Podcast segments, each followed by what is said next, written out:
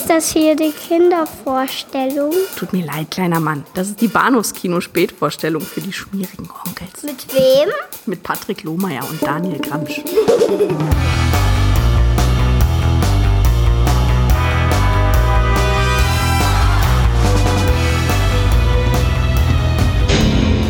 Jeder, der in unmittelbarer Nähe ist, hat denselben Traum. Was ist es? Etwas, das nicht länger geheim gehalten werden kann. Es hat vor einem Monat begonnen. Was hat begonnen? Eine Veränderung in der Erde und am Himmel. Seine Macht. Das ist ein seltsamer Sperrmechanismus. Es sieht so aus, als kann man ihn nur von innen öffnen. Eine Lebensform entwickelt sich aus einer vorbiotischen Flüssigkeit. Sie zerfällt nicht und löst sich nicht auf. Sie ordnet sich selbst. Es entsteht etwas daraus, aber was?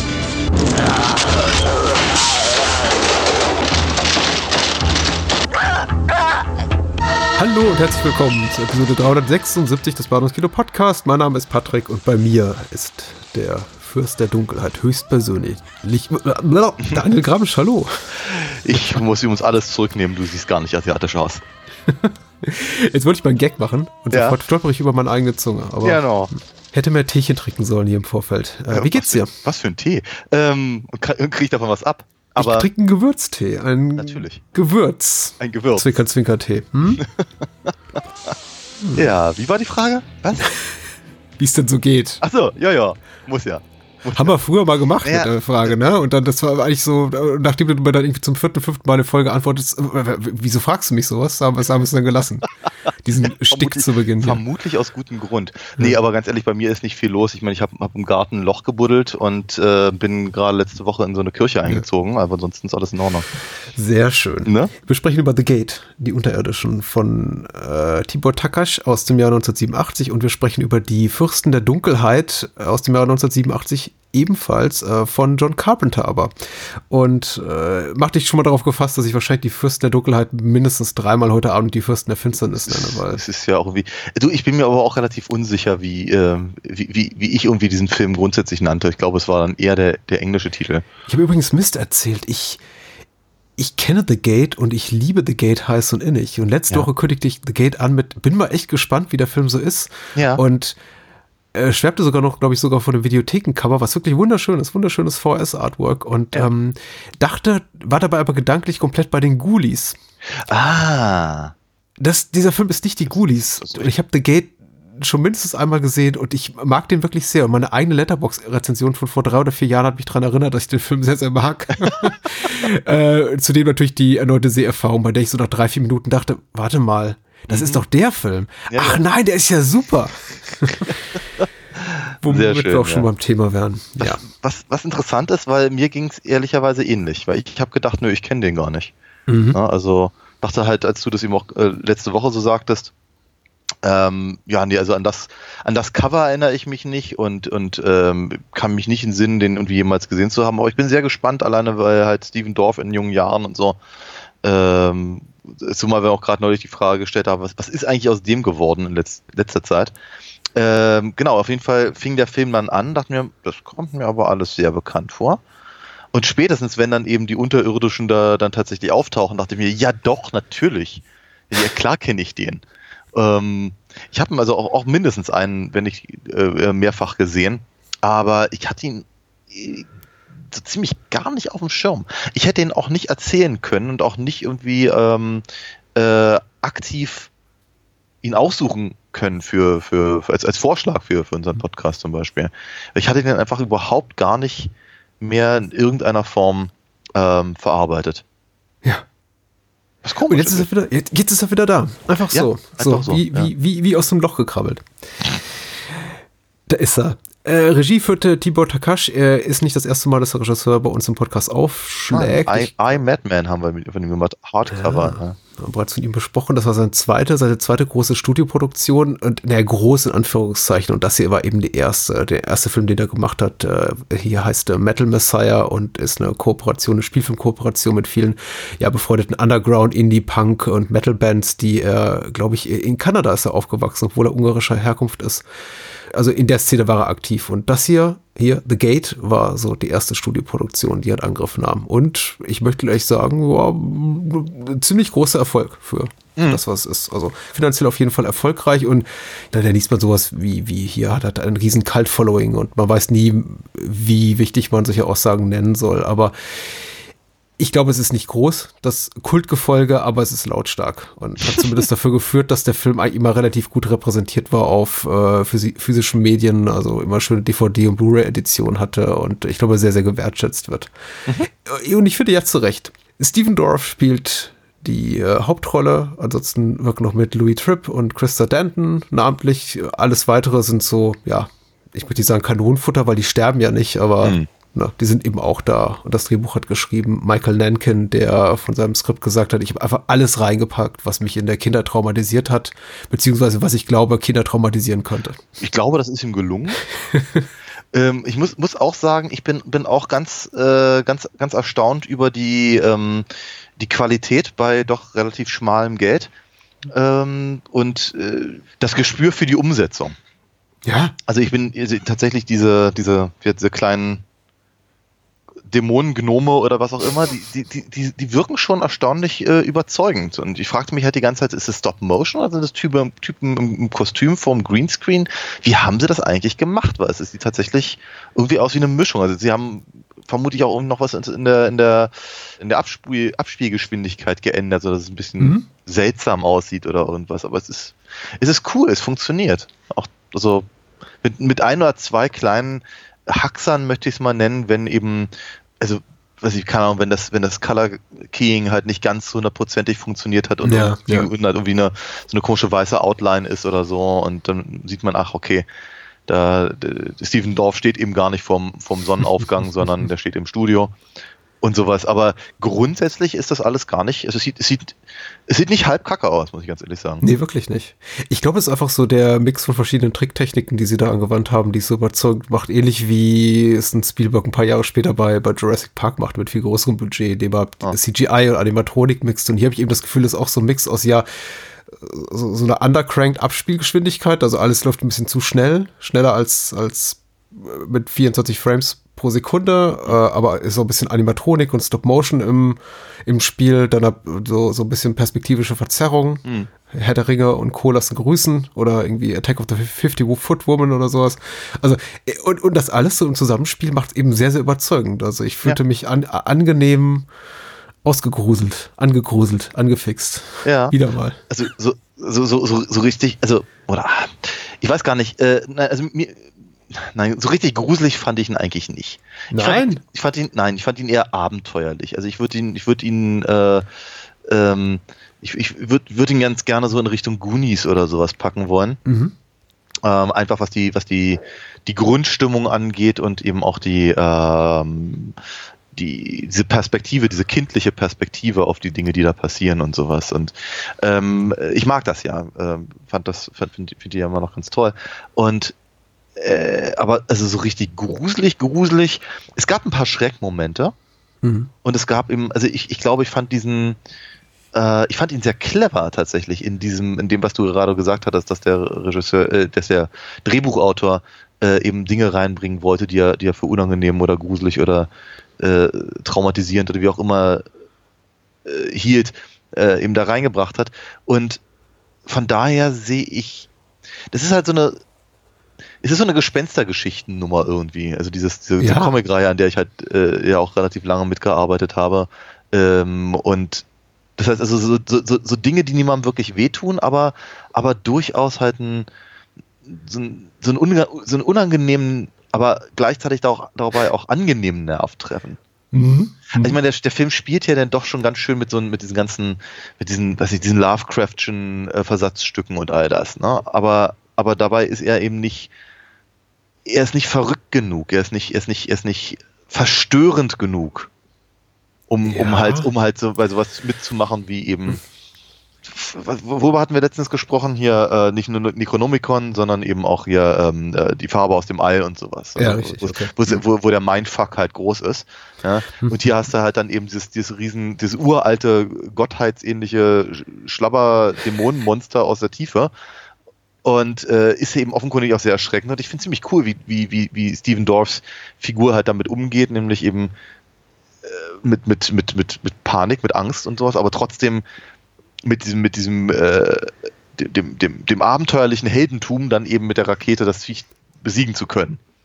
So, ne? Also ich, ich hoffe, ich kann mich einigermaßen ausdrücken. Nee, das, äh, du, das Gespräch hier, das, das, das, das, das, das rollt uns gerade davon mit 200 Stundenkilometer. Wir sind schon, schon so weit vorgedrungen und ich habe nicht mal die Chance gehabt, die Inhaltsangabe vorzulesen. Stimmt. So aber es ist alles richtig und ich habe dem auch einiges hinzuzufügen. Ähm, aber dazu jetzt äh, nach der Inhaltsangabe von Jan Hache bei der UFDB und er schreibt, äh, nachdem ein Unwetter einen Baum im Garten entwurzelt hat, äh, erkunden die Freunde Glenn, das ist eben Stephen Dorff und Terry, Louis Tripp, das im Erdboden klaffende Loch. In diesem finden sie einen mysteriösen Stein, der beim Zerbrechen seltsame Schriftzeichen freilegt. Als die Kids diese fremdartige Sprache laut vorlesen, erwachen kleine, aber bösartige Dämonen, die nichts aufzuhalten äh, scheint. Richtig. Äh, ja, wie gesagt, äh, Elle ist äh, die ältere Schwester von Glenn, also von Stephen Dorff, gespielt von Chris Detten, die sei vielleicht noch äh, erwähnenswert. Alle weiteren, gut, sind eben auch da. Ne? Ja. Einige Jugendliche und weitere Kinder in äh, Nebenrollen. Und ich, ich stimme dir auch bei allem zu, was du gesagt hast. Also da ist jetzt nichts dabei, wo ich sagen würde, oh nein, das geht aber gar nicht. Äh, ich, ich fand ihn aber tatsächlich authentisch gruselig. Ich Ah, okay. äh, weiß nicht, ob ich so die Parallele ziehen würde zu The Goonies, obwohl ich sie sehe, die inhaltlichen.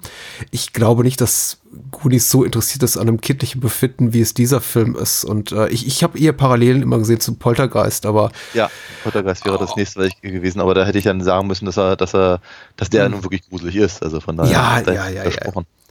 Ich, ich finde ja The Gate tatsächlich auch authentisch gruselig. Der Unterschied eben zu sowas wie äh, Joey, was für mich Hm. inhaltlich eine ähnliche Kerbe spielt, also der Roland Emmerich-Film, den ich so abgrundtief hasse, den wir Ja. vielleicht auch irgendwann mal bere bereden müssen, Und waren schon mal. ist, ist, dass eben The Gate einen immer wieder auffängt, weil ich immer das Gefühl habe, bei dem Drehbuchautor äh, und dem Regisseur in guten Händen zu sein und die Ja. wirklich Ahnung haben von der kindlichen Psyche. Und wir haben Ja. ganz, ganz viele traumatisierende kleine Momente, die sind jetzt nicht so absolut grandios, gruselerregend und, und, und verstörend, dass ich da rausgehe und denke mir, meine Güte, wie konnten die das den Kindern nur antun? Aber sie sind schon creepy. Äh, und trotzdem kommen eben immer so diese Momente, wo es dann heißt, nein, du darfst auch weinen, du darfst auch Angst haben, du darfst auch schreien. Und ich glaube, spätestens in dem Moment, wo die, äh, wo sie zum ersten Mal glauben, das Böse besiegt zu haben, also äh, Glenn, Al und Harry, und sich dann so im Zimmer zusammenrotten und sagen, na, wie gehen wir jetzt damit um? Wie sagen wir es unseren Eltern? Und sich dann so gegenseitig trösten, dachte ich mir, oh, der, der Film hat so ein gutes Gespür dafür, wie Kinder funktionieren. Ja. Äh, Irgendwie trotz, trotz all dem Scheiß, den sie durchgemacht haben, ist immer noch die größte Sorge so mit, äh, ich weiß nicht, was Mom und Dad dazu sagen. und da, dann haben wir auch noch diese Party gefeiert, das hätten wir auch nicht tun sollen. Ja. Ich war, ich war, hat mir so gut gefallen. Hm. Ich liebe das.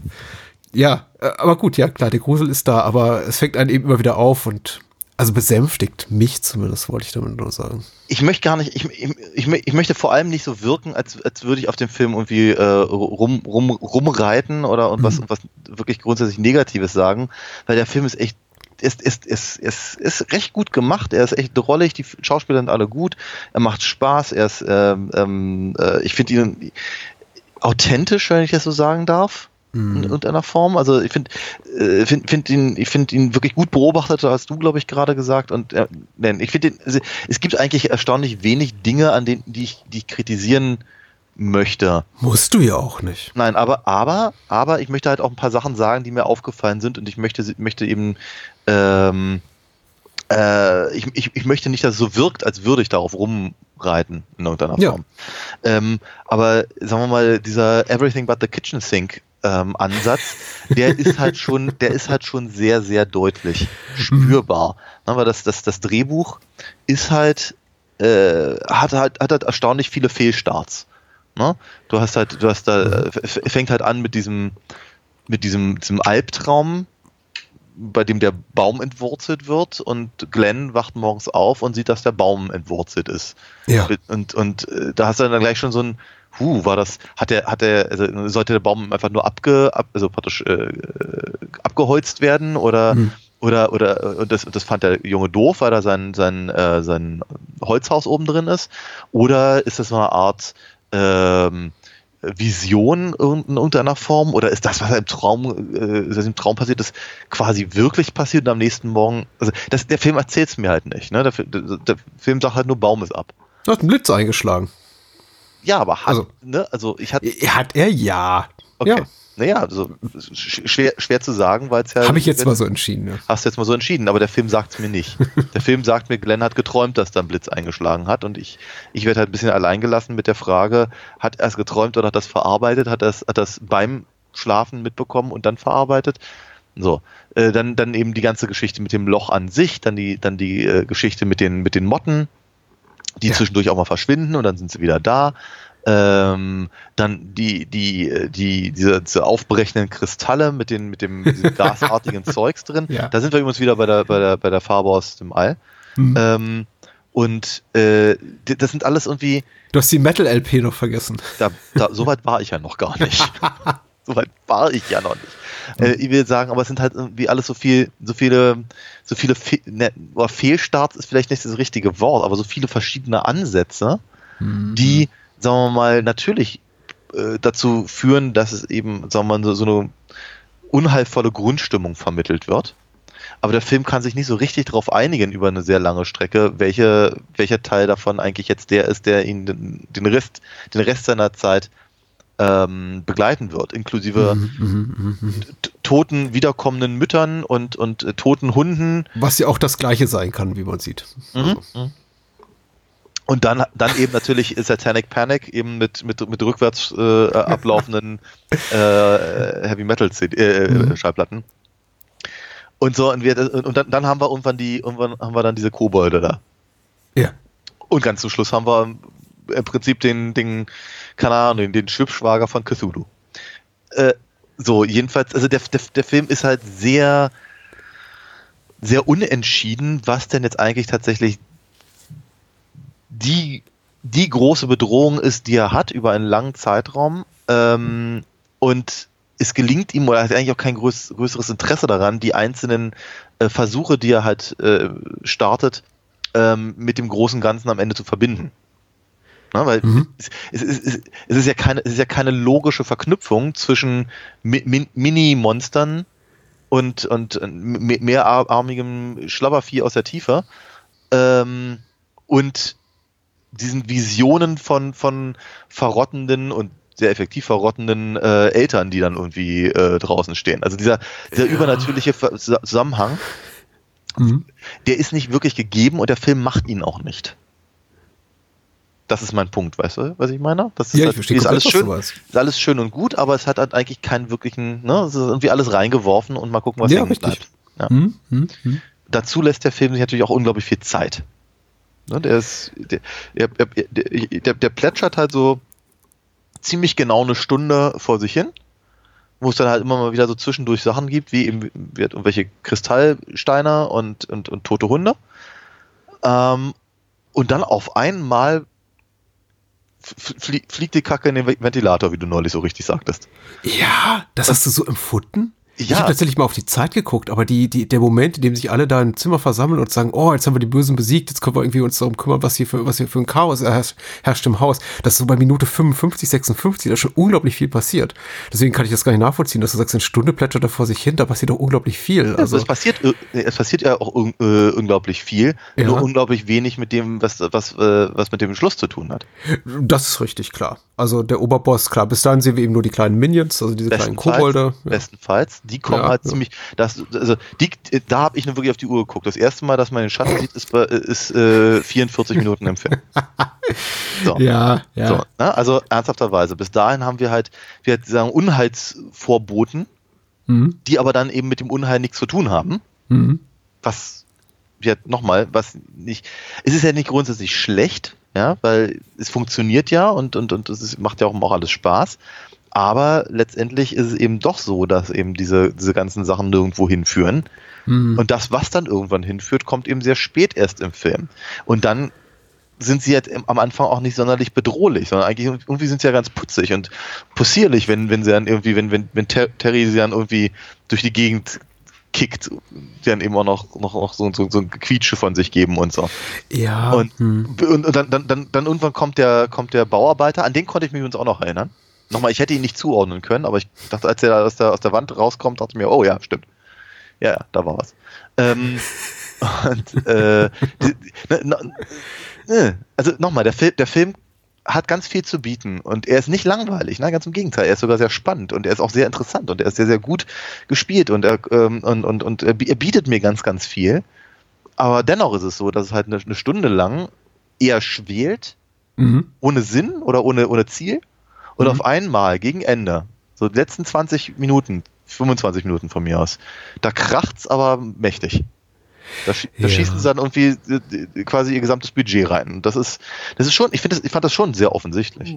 Ja, und da wahrscheinlich auch nicht untypische Film, Film in, in dieser Größenordnung, wobei man ausdrücklich sagen muss, dieser Film ist keine preiswerte Produktion. Also ist sicher nicht vergleichbar mit großbudgetierten Produktionen seiner Zeit, aber der hat schon seine 5, 6 Millionen Dollar gekostet und der sieht dafür eben auch ordentlich aus. Und Ja. er, er hat eben keine großen Stars dafür, zum, zumindest zum damaligen Zeitpunkt, dafür eben die Möglichkeit, das ganze Geld in die Effekte zu stecken. Und das macht er eben auch gut.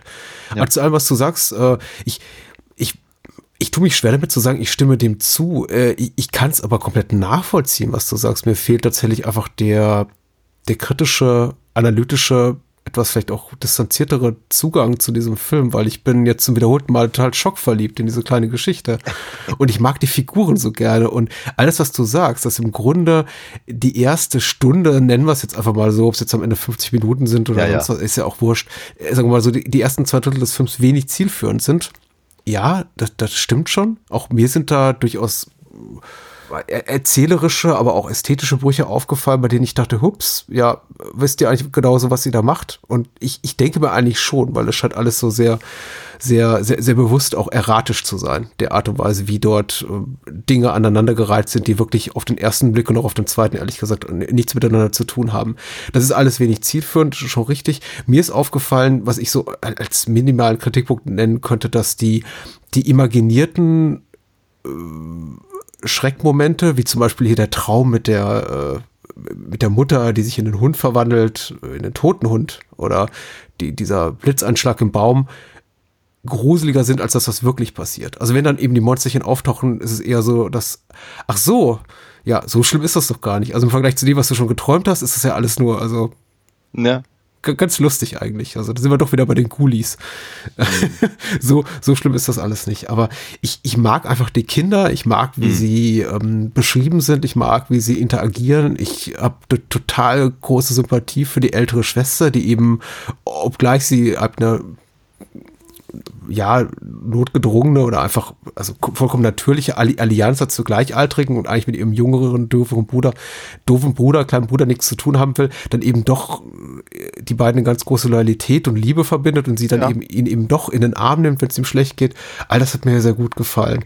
Und ja, die, also die Sachen haben mich einfach bekommen, aber auf eben einer ganz viszeralen Ebene, ohne dass es für mich, also in, in so einem Maße, dass ich äh, angefangen habe, glaube ich auch einfach nicht angefangen habe, wusste ich, mein, mein Gehirn hat einfach abgeschaltet. Also die, die, meine Möglichkeit, mir darüber Gedanken zu machen, über die Schlüssigkeit des Gezeigten, wenn ich da diesen Mottenangriff sehe oder, oder das Monster unterm Bett, das ist, äh, das hat mich so erwischt in meiner, in dem, was mir selber auch Angst macht oder mir als Kind Angst gemacht hat und mich darin äh, zurückversetze in diese Gefühlslage, in diese Gefühlswelt, dass ich ich total da mitgegangen bin. Und wenn der Film vorbei ist, denke ich mir jedes Mal, schade, das hätte es gerne noch anderthalb Stunden so weitergehen können. Ich empfinde das schon so ein bisschen als antiklimaktisch, wenn dann das große Monster am Ende kommt. Ich mir denke, ja gut, das ist wunderbar und Ray Harryhausen lässt grüßen, das ist wunder wunderschön animiert mit Stop-Motion-Animation, aber ich hätte es gar nicht gebraucht. Wir hätten eigentlich diese ganzen kleinen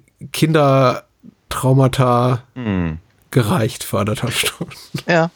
Ich, verste- ich, ver- ich, ver- ich verstehe dich total. Und ich, glaub, ich glaube, wäre es auch dabei geblieben, dann wäre es vielleicht auch ein, ein bisschen nachvollziehbarer. Ja. Oder, oder wenn sie einfach nur, nur versucht, ver- versucht hätten, irgendwie zu sagen, warum eben dieses, dieses Oberböse da, die Ja. ähm, äh, das, praktisch auf, auf die Ängste der Kinder da in irgendeiner Form so reagieren kann und das Mhm. vorzugaukeln, eben, dass da, dass da eben der eingemauerte Bauarbeiter irgendwie rauskommt und dann Ja, stimmt, die Zombies. Hm, ja, hm, und so. Ja. Aber es ist natürlich schon, du hast natürlich völlig recht, dass der, dass der Ansatz des Films äh, ein ähnlicher ist wie, sagen wir mal, äh, bei Stephen Kings S. Mhm. Und der funktioniert halt einfach nur mal sehr, sehr gut, weil wir eben auch uns alle hoffentlich noch einigermaßen dran erinnern können, wo, wovor wir eben als Kinder Angst hatten. Ja. Ähm, und was für einer was für eine Macht eben diese Angst über einen auch hat. Ähm, unter Umständen mehr als eben tatsächlich der Grund für die Angst. Mhm. Ja, Ja. Und, und äh, ich glaube, an den Punkt geht der Film halt sehr, sehr, sehr, sehr deutlich ähm, und hat eben den großen äh, Vorteil, eben sehr, sehr talentierte Jungschauspieler zu haben. Mhm. Mhm. Wir hat, äh, äh, es ist, ich habe mir nun leider auf Deutsch gesehen, was halt durchaus ein leichtes Problemchen ist, weil ich glaube, die Synchronstimme von Steven Dorff war bei Weitem nicht auf dem, auf dem Niveau von, von Steven Dorff selber. Äh, was eben, aber was man aber trotzdem halt als, also was, was man gesehen hat, ist eben, wie gut eben der, der, der, der Junge halt schon, schon war mit seinen was 10, 11 oder Ja, so, ja. Also es, äh, das ist schon, schon erstaunlich, weil er, er muss halt den ganzen Film tragen. Die sind halt die ganze Zeit sehr, sehr dicht an ihm dran. Und die anderen helfen ihm natürlich. Die Schwester hat es ja schon, ähm, äh, schon erwähnt und ähm, eben ohne die, diese Figur und ohne das Verhältnis, dann wür- würde auch, sagen wir mal, der, der Klimax des Films nicht funktionieren. Mhm. Äh, und die beiden sind halt schon sehr eng und auch sehr, sehr nachvollziehbar zusammen. Auch, auch wiederum eine echte Leistung, dadurch, dass die eben logischerweise nicht miteinander verwandt sind. Ähm, aber eben so eine, so eine Vertrautheit und so eine, nochmal, so eine, so eine gewisse Form von Authentizität in das Verhältnis von, von Bruder und Schwester reinzubringen, ist schon erstaunlich. Und eben auch, auch, auch äh, Terry ist großartig. Also äh, die, der, der, der, der Junge hat offenkundig so überhaupt keine Scham, nix vor der Kamera zu machen und das ist echt super. Scha schade, dass aus dem offenkundig auch nicht viel mehr geworden ist. Ne? Ich meine, er hat glaube ich, in Ja. der Fortsetzung noch mitgespielt und mehr oder weniger war es das. Mhm. Äh, keine Ahnung, vielleicht macht er viel in Kanada im Fernsehen oder wer weiß es, aber ähm, der hat halt ein echtes, ein echtes Talent. Auch wiederum vergleichbar, also ich äh, mit, mit äh, Seth Green in, Mhm. äh, in seiner Rolle in S in, der, in, der, in, dem, in dem Fernsehfilm. Auch so das Gefühl hat, da sieht man halt, was, was rein theoretisch noch, noch, noch äh, kommen könnte. Aber es kam halt nicht viel mehr. Aber das, was er hier macht, ist toll. Ja, und man dann halt auch wirklich eine, also wenn, wenn, wenn Terry dann eben von dem, von dem Zombie-Bauarbeiter da mitgenommen wird, dann hat man halt eine richtige, äh, ich sagen, das ist, ein, das ist ein echter Schreckmoment, weil man irgendwie doch sehr, sehr um diese Figur Mhm. äh, ähm, besorgt ist und all das. Und das schafft der Film halt sehr, sehr gut. Und er hat eben auch diese kleinen, diese kleinen Vignetten, wenn eben der, der, der möchte gern Freund von Al dann eben den, ähm, den Hund eben wegbringen will und leider hat aber, ha- haben die aber eben schon zu und dann, dann fährt er durch die Gegend mit dem, mit dem Kadaver da auf dem, auf dem, auf dem Beifahrersitz von diesem, von diesem Protzauto und um, um, um ihn dann halt in dem Loch zu verscharen und dann halt erstmal die Kacke zum Dampfen zu bringen und so. Äh, Das ist schon toll. Das ist klar- ernsthafterweise, ich habe so das Gefühl, die Macher von Stranger Things haben auch diese Serie, äh, diesen Film sehr genau gesehen. Ich finde auch Terry Gott der größte Lacher des Films, so zumindest so aus meiner Perspektive, wenn er hier aus der Bibel rezitieren soll, nachdem Ja, er eben gerade erst im Loch da entkommen ist und sagt, ach, le- lest es doch selbst. Ja, ist toll.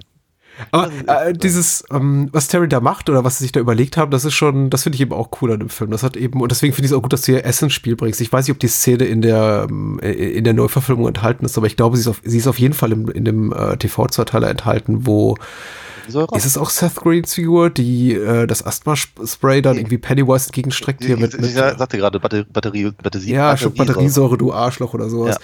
Äh, und, und im Grunde nach dieser Logik, und da wäre es interessant, Ja. äh, ehrlich gesagt zu wissen, ob äh, der Drehbuchautor Nankin sich da auch hat von, von S inspirieren lassen. The Gate funktioniert nach einer ähnlichen Kinderlogik. Im Grunde stellen die einfach Regeln auf, die so nach äh, erwachsener Ratio, gemäß erwachsener Ratio überhaupt keinen Sinn ergeben. Natürlich nicht. Äh, und das beginnt ja schon mit der Metal-LP, die hier eher spielerisch gehandhabt wird und gar nicht, glaube ich, so sehr auf diese, äh, klar, sie ist so diesem Trend der Satanic Panic oder der ganzen zeitgeistigen Stimmung damals äh, äh, entwachsen, aber sie wird in, in, in keinster Form ja als etwas wirklich Bedrohliches oder für die Kinderpsyche Verstörendes behandelt, sondern eher etwas als, als etwas Cooles. Und Terry findet das raus und Ja. guck mal, was ich Cooles rausgefunden habe. Ist das nicht cool? Ja. Ja, Ähm, ja, ja. Aber alles weitere, was in dem Film passiert, also wenn sie dann sagen, ja, du musst ihn aus der Bibel vorlesen oder Mhm. dann eben auch äh, am, Ende Glenn das Monster mit seiner Spielzeugrakete zur Strecke bringt, das ist alles einfach so, die, die Kinder gestalten die Logik des Films aktiv mit. Ja. Und wir als Erwachsene müssen da irgendwann mitgehen und aufhören, das zu hinterfragen. Wenn du Ja. natürlich davor sitzt und die ganze Zeit denkst so, wie, wie kann dir denn da die Bibel weiterhelfen? Irgendwelche Bibelsprüche oder was willst du mit einer kleinen 100 Gramm Plastikrakete gegen ein riesiges Cthulhu-artiges Monster anfangen? Mhm.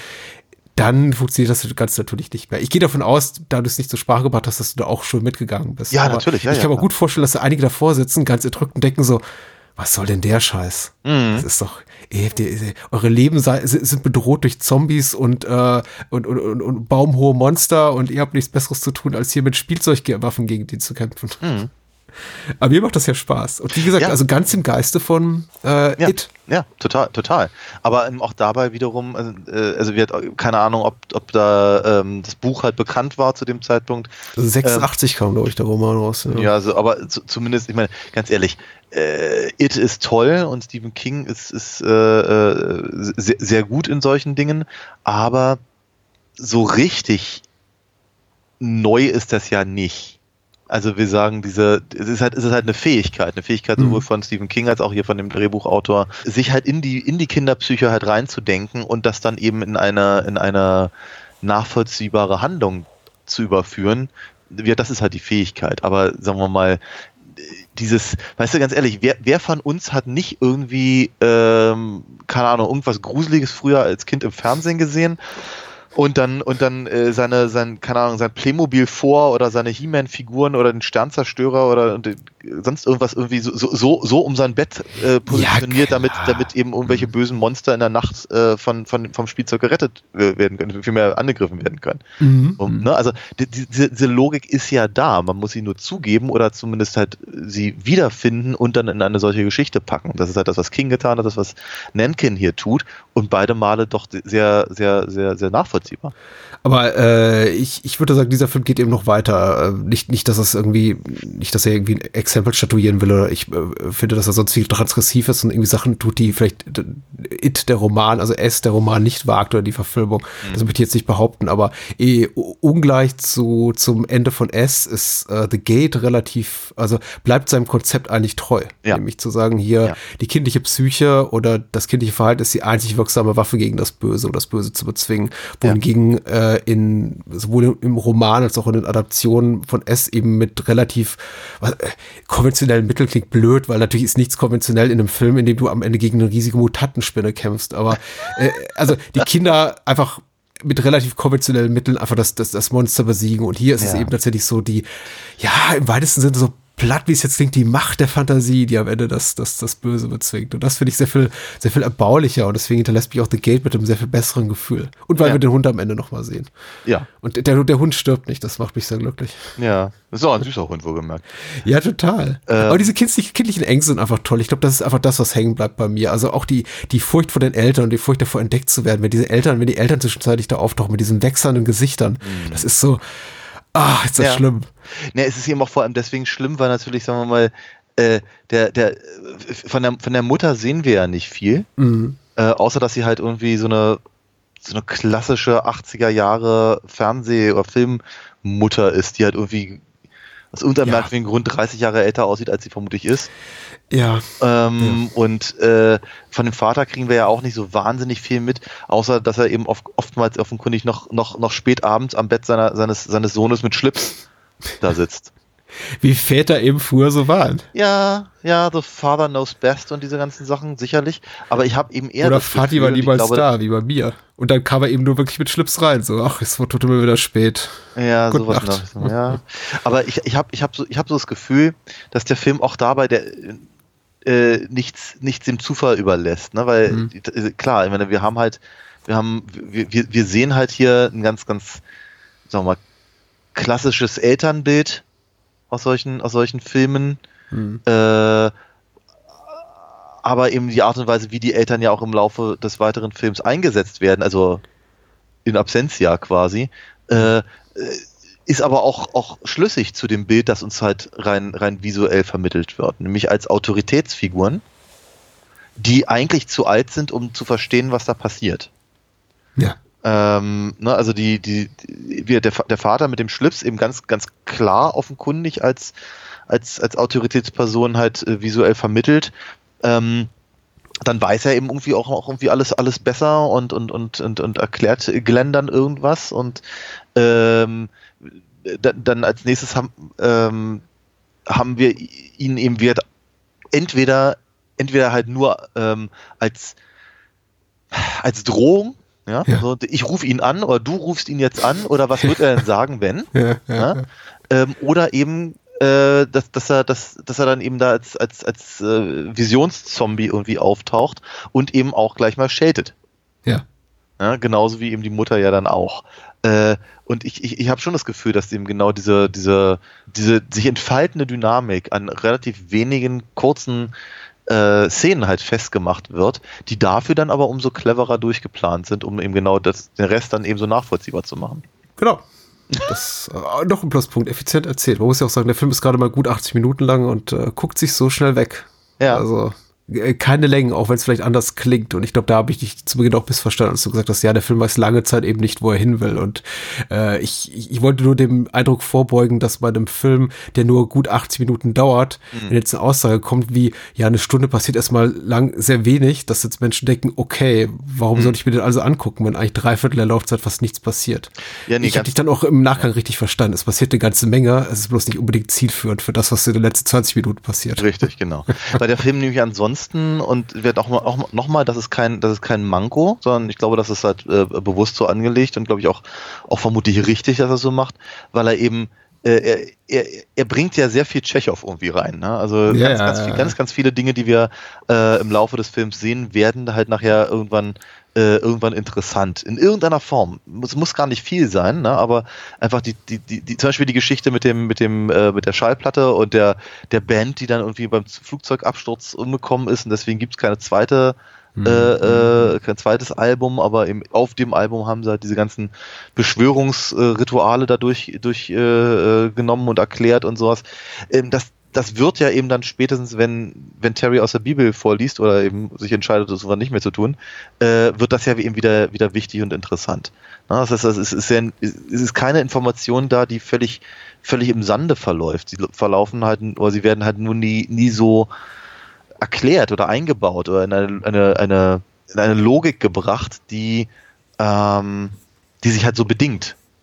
Es ist, aber, es, ist aber, es ist aber alles da. Ne? Wenn, wenn, wenn am Anfang eben äh, ähm, Glenn sich darüber beschwert, dass eben er äh, beim, beim Aufräumen halt diese, diese Raketen da weggeworfen hat, dann wird das eben äh, nicht, erstens wird es zwischendurch nochmal erwähnt und zum zweiten wird es am Ende dann wieder wichtig. Mhm. Ja? Äh, die, die, die Geschichte, die äh, oder die, die Erklärung, die halt er, äh, Glens Vater hat über Terry, hängt, hängt an der Geschichte von diesem Bauarbeiter, Mhm. Mhm. der am Ende vorbeikommt. Ne? Also von daher, das ist, das, das ist alles schon durchaus, es ist alles da. Das ist alles da, aber der Film sagte trotzdem lange Zeit eben einfach nicht, wohin er will. Oder eben, ja, wie, wie, wie, wieso diese kleinen fiesen Monsterchen eben auf einmal tote Mütter wieder Ja, ja, ja. rausholen. Das stimmt, ja. Die Art ihres Erscheinens, wie gesagt, äh, tröstet mich auch darüber hinweg, dass wir keine befriedigende Erklärung haben für irgendeine der, irgendeines der Ereignisse, die, die sich dann im Film zutragen. Die, allein die kleinen Monsterchen, die sich darüber freuen, wie dann ihr großes Obermonster-Troll-Dingens da aus der Erde kommt und sie auf ja. abspringen und da rumwuseln, das macht mich, Das macht mich so glücklich. Wie gesagt, mir fehlt leider die kritische Distanz. Ich mag einfach wirklich fast alles an dem Film und ich, ja, äh, untypisch für unseren für unser Podcast-Format bin ich tatsächlich heute mal irgendwie komplett raus, wenn es darum geht äh, zu sagen so ja, da könnte man jetzt aber auch noch hm, ja krittelig sein. Ich ich schaff's einfach nicht. Ich ich höre mir das alles an und ich finde es total nachvollziehbar und Ich finde das, ich finde das aber auch voll in Ordnung. ich mag die Musik von Michael Hönig, äh, deutscher Pionier der elektronischen Musik. Unter anderem hat er mitgewirkt am Score von Koyanis Ah, cool. Quatzi, dem Philip Glass Score zum Godfrey Radio Film und äh, ist, ist bekannt dafür, die Titelmelodie für Max Headroom komponiert zu haben, zum Beispiel. Unter anderem und Scores für The Blob, also. Ja. Sei nur noch mal erwähnt, weil wir die Musik immer so ein bisschen stiefmütterlich behandeln normalerweise bei solchen Sachen, aber Ja, es tut mir auch immer ganz schrecklich leid. Aber ähm, Ja. nein, du, und wie gesagt, deswegen, deswegen sagte ich also noch, noch, mal, ich, mir hat der Film wirklich ausnehmend gut gefallen. Der macht ganz, ganz viele Sachen sehr, sehr richtig und sehr, sehr, sehr, sehr gut und, und, und äh, er macht, er macht einfach wirklich viel, viel, viel, viel, viel, viel Vergnügen. Deswegen, Ja. deswegen will ich eben auch gar nicht so wirken, als würde ich das irgendwie alles doof finden, was ich gerade gesagt habe, aber ich finde ich finde es halt schon auffallend und deswegen möchte ich es halt natürlich erwähnt haben. Ich möchte was ganz anderes erwähnen. Ja. Und zwar eine ganze Menge über die Fürsten der Dunkelheit, aber zuvor, Daniel, möchte ich kurz erwähnen, dass man alinafox.de besuchen sollte und Oh ja. dort äh, sich kundig machen sollte über eine bestimmte Comicreihe. Welche denn genau? Na, äh, vermutlich. Ich meine, der Name der Domain verrät ja irgendwie. Ja, ein das ist bisschen jetzt doof, schon. Ne? Also da ist, Ne? Spoiler. Ja, es tut mir so leid. Nein, genau, alinafox.de, meine, meine Webseite meiner Comicfigur mit äh, verschiedenen äh, Probeseiten, die man sich schon mal angucken kann und Erklärungen von den oder über die Figuren. Ich müsste da eigentlich mal weitermachen, finde ich, aber ich habe so wenig Zeit. Äh, genau, und man kann natürlich in den Shop, man kann im Shop äh, verschiedene Dinge bestellen, zum Beispiel mein äh, neues Heft, das ich äh, rausgebracht habe, das eben basiert auf einem Hörspiel äh, dem dritten Hörspiel, nämlich das kann man uns in dem Shop auch erstehen. Äh, da sind ganz tolle, ganz tolle Leute dabei. Ich weiß nicht, Jürgen Thormann spricht mit und ähm, wer ist denn noch dabei? Michael Tietz und Gundi Eberhardt und ach, ganz, ganz, ganz viele äh, Leute, deren, deren äh, Stimme man auf jeden Fall kennt und die haben halt mal meine Comicfigur zu einem Audioleben verholfen. Das finde ich immer ganz, ganz, ganz klasse, die Sache. Und ich habe eine dieser Geschichten eben auch als Comic rausgegeben.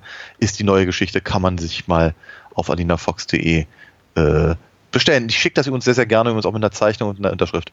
Bitte unterstützt Daniel und seine Kunst. Und äh, wenn ihr noch ein paar Euro übrig habt, könnt ihr auch gerne auf bahnhofskino.com gehen, auf die Hilf mit Seite. Dort findet ihr auch die Links zu unserem Patreon und Steady Kampagnen. Da findet man allerlei Bonusmaterial. Also, als, als kleine Dankeschöns für die Menschen, die uns unterstützen. Ja. Ansonsten gibt es natürlich auch noch einen Spendenlink. Also es gibt Möglichkeiten, Bahnhofskino, dieses Format, das Kernformat, das Herzensformat, das Format der Herzen zu unterstützen. Natürlich auch die ganzen Spin-offs, die so hier äh, an diesem dranhängen, die ich produziere mit anderen äh, Co-Hosts und Gästen. Auch sehr schön. Und wenn ihr Lust drauf habt, kauft mal Buch Columbo. Columbo ist ab jetzt überall im Handel erhältlich. Oder eben auch übers Blog, auch über bahnhofskino.com. Aber cool. nur wenn ihr wollt, nicht weil ihr müsst. Aber es ist alles freiwillig. Es ist auf jeden Fall eine großartige Investition. Also ich äh, lese da sehr, sehr gerne drin, vor allem wenn wir gerade eine Folge Columbo gesehen haben und dann wird halt mal kurz nachgeschlagen, was hat eigentlich der Patrick dazu zu sagen oh. und wie, wie, wie, total selten, wir kennen das hier aus dem Gespräch ja gar nicht, ich finde aber, er hat meistens recht.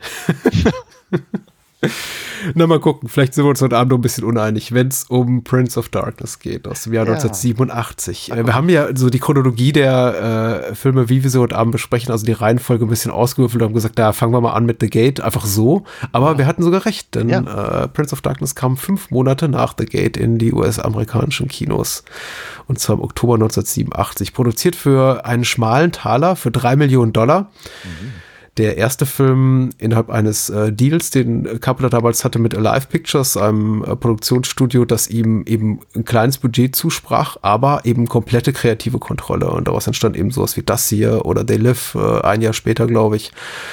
Und Prince of Darkness war der erste Film dieser Reihe und ist, glaube ich, auch so der erste Film in einer sogenannten Apocalypse Trilogy habe ich gelesen. Ich bin da gar nicht so firm, ehrlich gesagt. Ich, aber angeblich soll die beginnen mit das Ding aus einer anderen Welt und enden mit in the Mouth of Madness, über die wir beide hier schon sprachen. Richtig. Nur gut, so soll es sein. äh, wiederum eine Larry Franco-Produktion, wiederum hat äh, John Carpenter auch die Musik geschrieben, wiederum, äh, das ist nicht immer gegeben, aber meistens hat äh, John Carpenter auch das Drehbuch geschrieben als Martin Quatermass unter dem Pseudonym und hat eigentlich somit fast alles gemacht, was hier wichtig ist. Die Inhaltsangabe hat geschrieben ebenfalls Jan Hache zum zweiten Mal heute Abend und hey. er schreibt bei der UFDB. Unter der Leitung eines Priesters, Donald Pleasance und Professor Birak, äh, das ist Victor Wong, quartieren sich einige Studenten in einer Kirche ein, um dort ein uraltes Gefäß, in dem laut des Priesters Sohn Satans in Form einer grünen Flüssigkeit eingesperrt ist, zu untersuchen. Doch während man an der Übersetzung einer alten Schrift arbeitet, kann das Böse aus seinem Gefängnis entkommen und eine Schar Obdachloser vor der Kirche dazu bringen, dass sie die Leute in der Kirche einsperrt. Kaum in der Falle sitzend infiziert die Flüssigkeit einen Studenten nach dem anderen, doch damit nicht genug, denn die Studentin Susan wurde dazu auserwählt, dem Sohn des Satans eine Neugestalt zu geben. Das war ausführlich. Ja. Nun obliegt es den wenigen Überlebenden, dem Horror und dem Bösen Einhalt zu gebieten, bevor es die Kirche verlassen kann.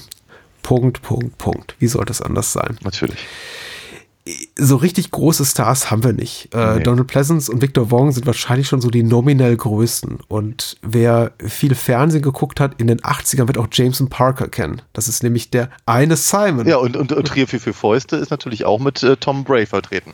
Ach so, natürlich, ja, stimmt. Ja. Äh, ich ich, ich habe beides geguckt. Äh, Trio mit für Fäusten war nicht ganz so langlebig. Ich glaube, das lief nur zwei Staffeln, aber Simon und Simon lief, glaube ich, unglaublich acht Staffeln von 81 bis 89 und Jameson Parker spielte AJ Simon. Ich glaube, das war der der, das war der, ja. der, der Spießer Simon, aber Das Der- war's der- jetzt auch so Der, am der, ohne Hut. Genau, der ohne Hut, richtig. Der, der Blonde. Und ist auch hier als Student deutlich zu alt, wie eigentlich alle Studenten deutlich zu alt sind. Aber als er das erste Mal hier auftauchte, ich erinnere mich noch an meine erste Seherfahrung vor vielen Jahren mit Prince of Darkness, dachte ich, was hat dieser 40-jährige Mann auf dem Campus zu suchen? Ja. Und der ist auch noch so creepy die ganze Zeit, ja. ja. Ja, total, ja. I'm a little bit sexist, ne? So. Mhm. Wie hat's dir gefallen? Ähm, ach, sehr gut, sehr gut. Ich mag den Film ja sehr gerne, muss ich ganz ehrlich sagen. Ich hatte ihn ja auch me- mehrfach, glaube ich, schon mal vorgeschlagen, um ihn hier zu besprechen. Ja. Ähm, so richtig, so richtig rangekommen bin ich aber bis dahin noch nicht. Und jetzt, äh, jetzt gibt's ihn auf einem großen Streaming-Portal. Das ist natürlich äh, sehr praktisch, auch wenn rein, Qualität ist rein, nicht so toll, rein, ne? rein qualitativ habe ich so das Gefühl gehabt, ich erinnere mich an, an, an, an so alte VHS-Zeiten wieder zurück. Mhm. Äh, muss aber ganz ehrlich sagen, die VHS, die ich damals davon besaß, war halt noch schlechter. Mhm. War, glaube ich, dann auch schon irgendwie zum vierten oder fünften Mal voneinander kopiert. Und entsprechend matschig war das. Und ich war jetzt eigentlich gerade mal ganz happy, dass ich zum ersten Mal gesehen habe, was da eigentlich wirklich passiert. Das ist ja manchmal eben doch weniger schrecklich als das, was man sich so ausmalt. Hat aber eigentlich alles ganz gut gepasst. Ich mag den ganz gern. Ich habe den früher, hab, ich, habe den relativ häufig gesehen. Ähm, es war einer von diesen, von diesen ähm, äh, Filmen, die ich halt irgendwie von einem Kumpel bekommen habe, der ein großer Horror, Horrorfan war. Ähm, und äh, da das dann eben, ja, ich glaube auch nicht so ganz für meine Altersklasse gedacht war, war ich natürlich sehr stolz darauf, dieses, diese, diese, VHS zu, mein eigen zu nennen. Ähm, und das, so, sowas, sowas wurde dann genutzt. Also wir sagen, ich habe den einfach sehr, sehr, sehr, sehr häufig einfach irgendwie so laufen lassen. Ich glaube, ich mochte die Musik auch sehr gerne und ähm, Oh ja. ähm, also ich fand, ich fand den halt irgendwie irgendwann mal, ich weiß gar nicht, ob ich ihn wirklich so gut jemals fand, aber auf jeden Fall war er halt einfach ganz, ganz fester Bestandteil meiner, äh, meiner Seherfahrung über einen relativ langen Zeitraum. Mhm. Und daher war ich jetzt ganz happy, ihn mal wieder, mal, mal, mal wieder gesehen zu haben, ja. Aber Musik ist ein wichtiger Punkt. Man hat so das Gefühl, also war jetzt wieder mein, mein wiederholter Eindruck. Äh, wir haben ja 100 Minuten Film und ungefähr 120 Minuten Score. Ja.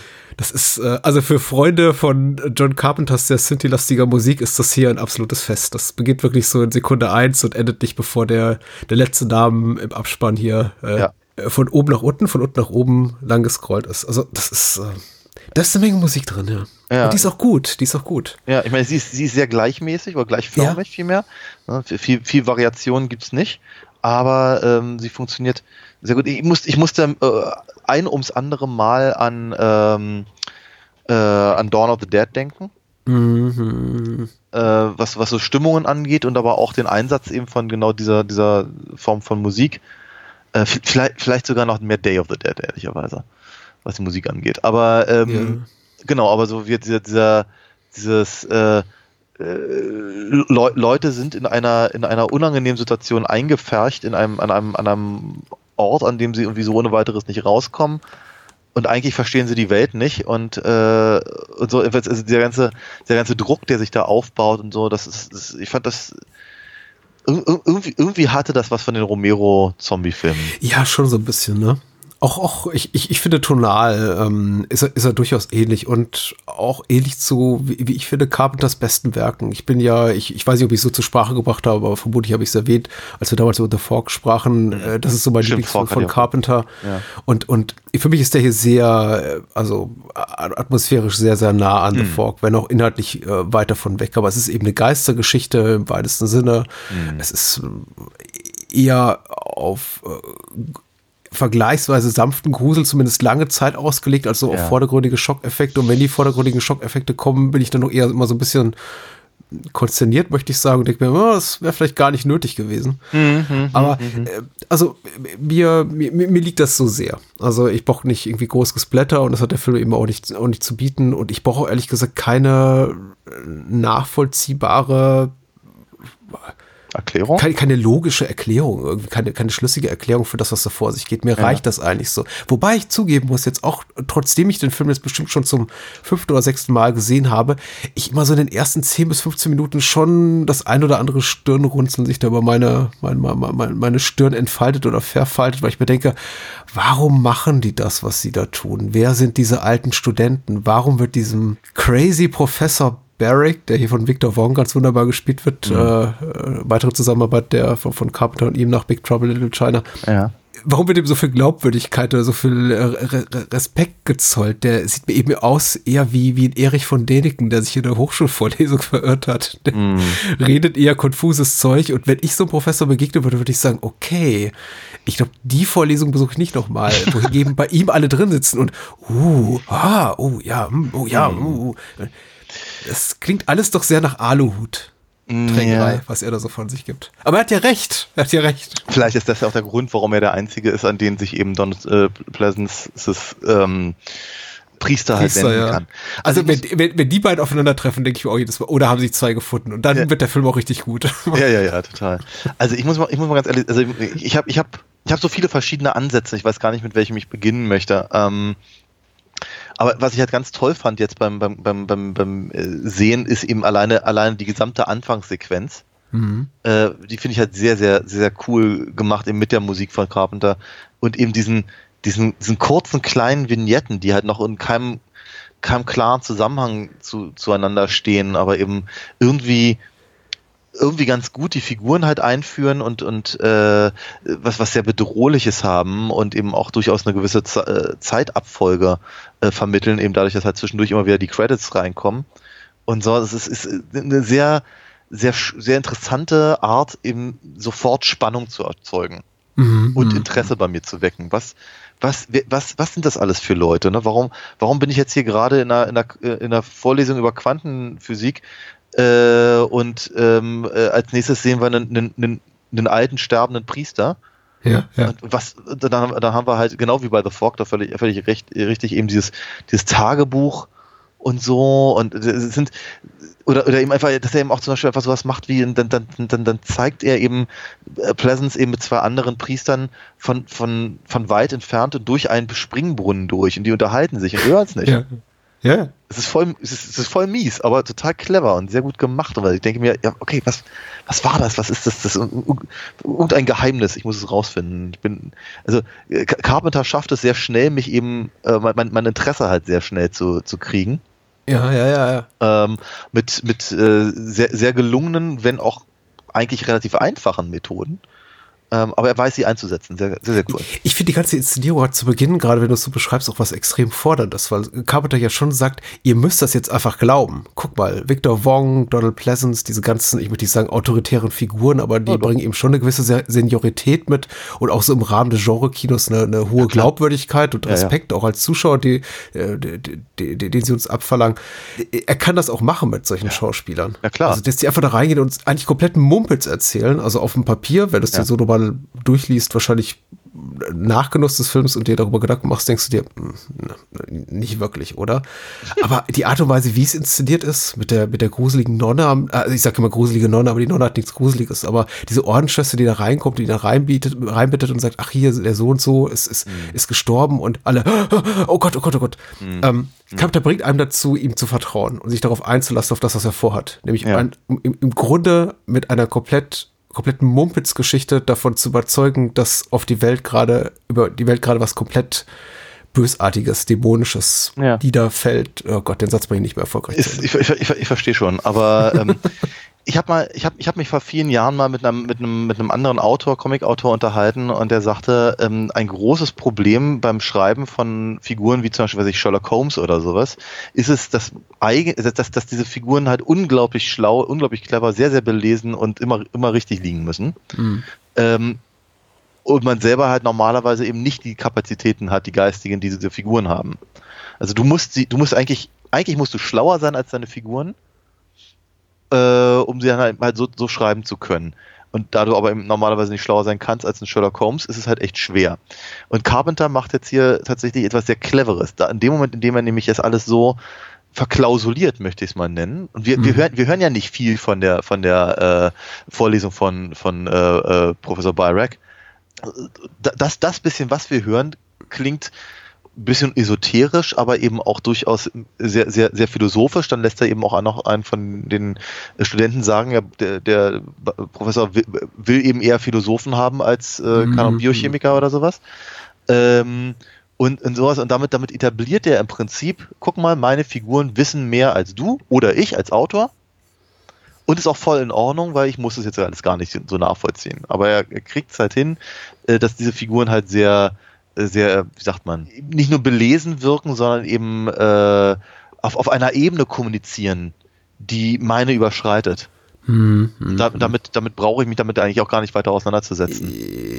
Ja, aber das braucht eine Zeit lang, bis ich da bin. Und die Figuren selber ja auch, weil die sind ja im Grunde auch die meisten von ihnen mit der Situation überfordert. Und Ja. der Film verbringt sehr, sehr viel Zeit damit, einfach Menschen zu zeigen, insbesondere eben die Studenten, die in Gängen rumstehen und sagen, Ja. was machen wir hier eigentlich? Was Ja. soll das eigentlich? Und Richtig. auch anfangen an der ähm, Rechtschaffenheit und Autorität und einfach auch vielleicht äh, die, die, dem Wissen äh, ihres, ihres Professors und des Priesters, den er da im Schlepptau hat, zu zweifeln. Mhm. Funktioniert natürlich da sehr gut so als, als Surrogat für die, für das Publikum, für das Ja, genau. Kinopublikum, als Platzhalter für uns, die wir auch decken. Jetzt so was, ja, ganz ehrlich, ich weiß nicht, ob ich das machen würde. Also ich, ich habe auch Professoren und Dozenten früher an der Uni gehabt, die ich sehr, sehr gern mochte, aber ich weiß nicht, ob ich das machen würde und irgendwie Mhm. eine, eine ganze Nacht lang mit komischen Apparaturen, von komischen Apparaturen umgeben auf einen riesigen grünen Kanister, einen Mhm. Kubus, nicht einen Kubus, aber einen Zylinder gucken würde, der in dem irgendwas rumblubbert und mir dann mein Professor erzählt, da drin ist das absolut böse. Mhm. Aber er, er schafft es eben dadurch, dass er eben seine Figuren diese, äh, diese, diese, diese Worte des Zögerns oder des, Zweifels äußern lässt, uns irgendwie auch auf, auch auf äh, seine Seite zu bringen. Und äh, spätestens, wenn es halt eben soweit ist und die ersten von der, diesen dämonischen Kräften befallen werden, was auch schön gelöst ist, darüber können wir vielleicht gleich noch sprechen hier mit dem, was machen die da eigentlich?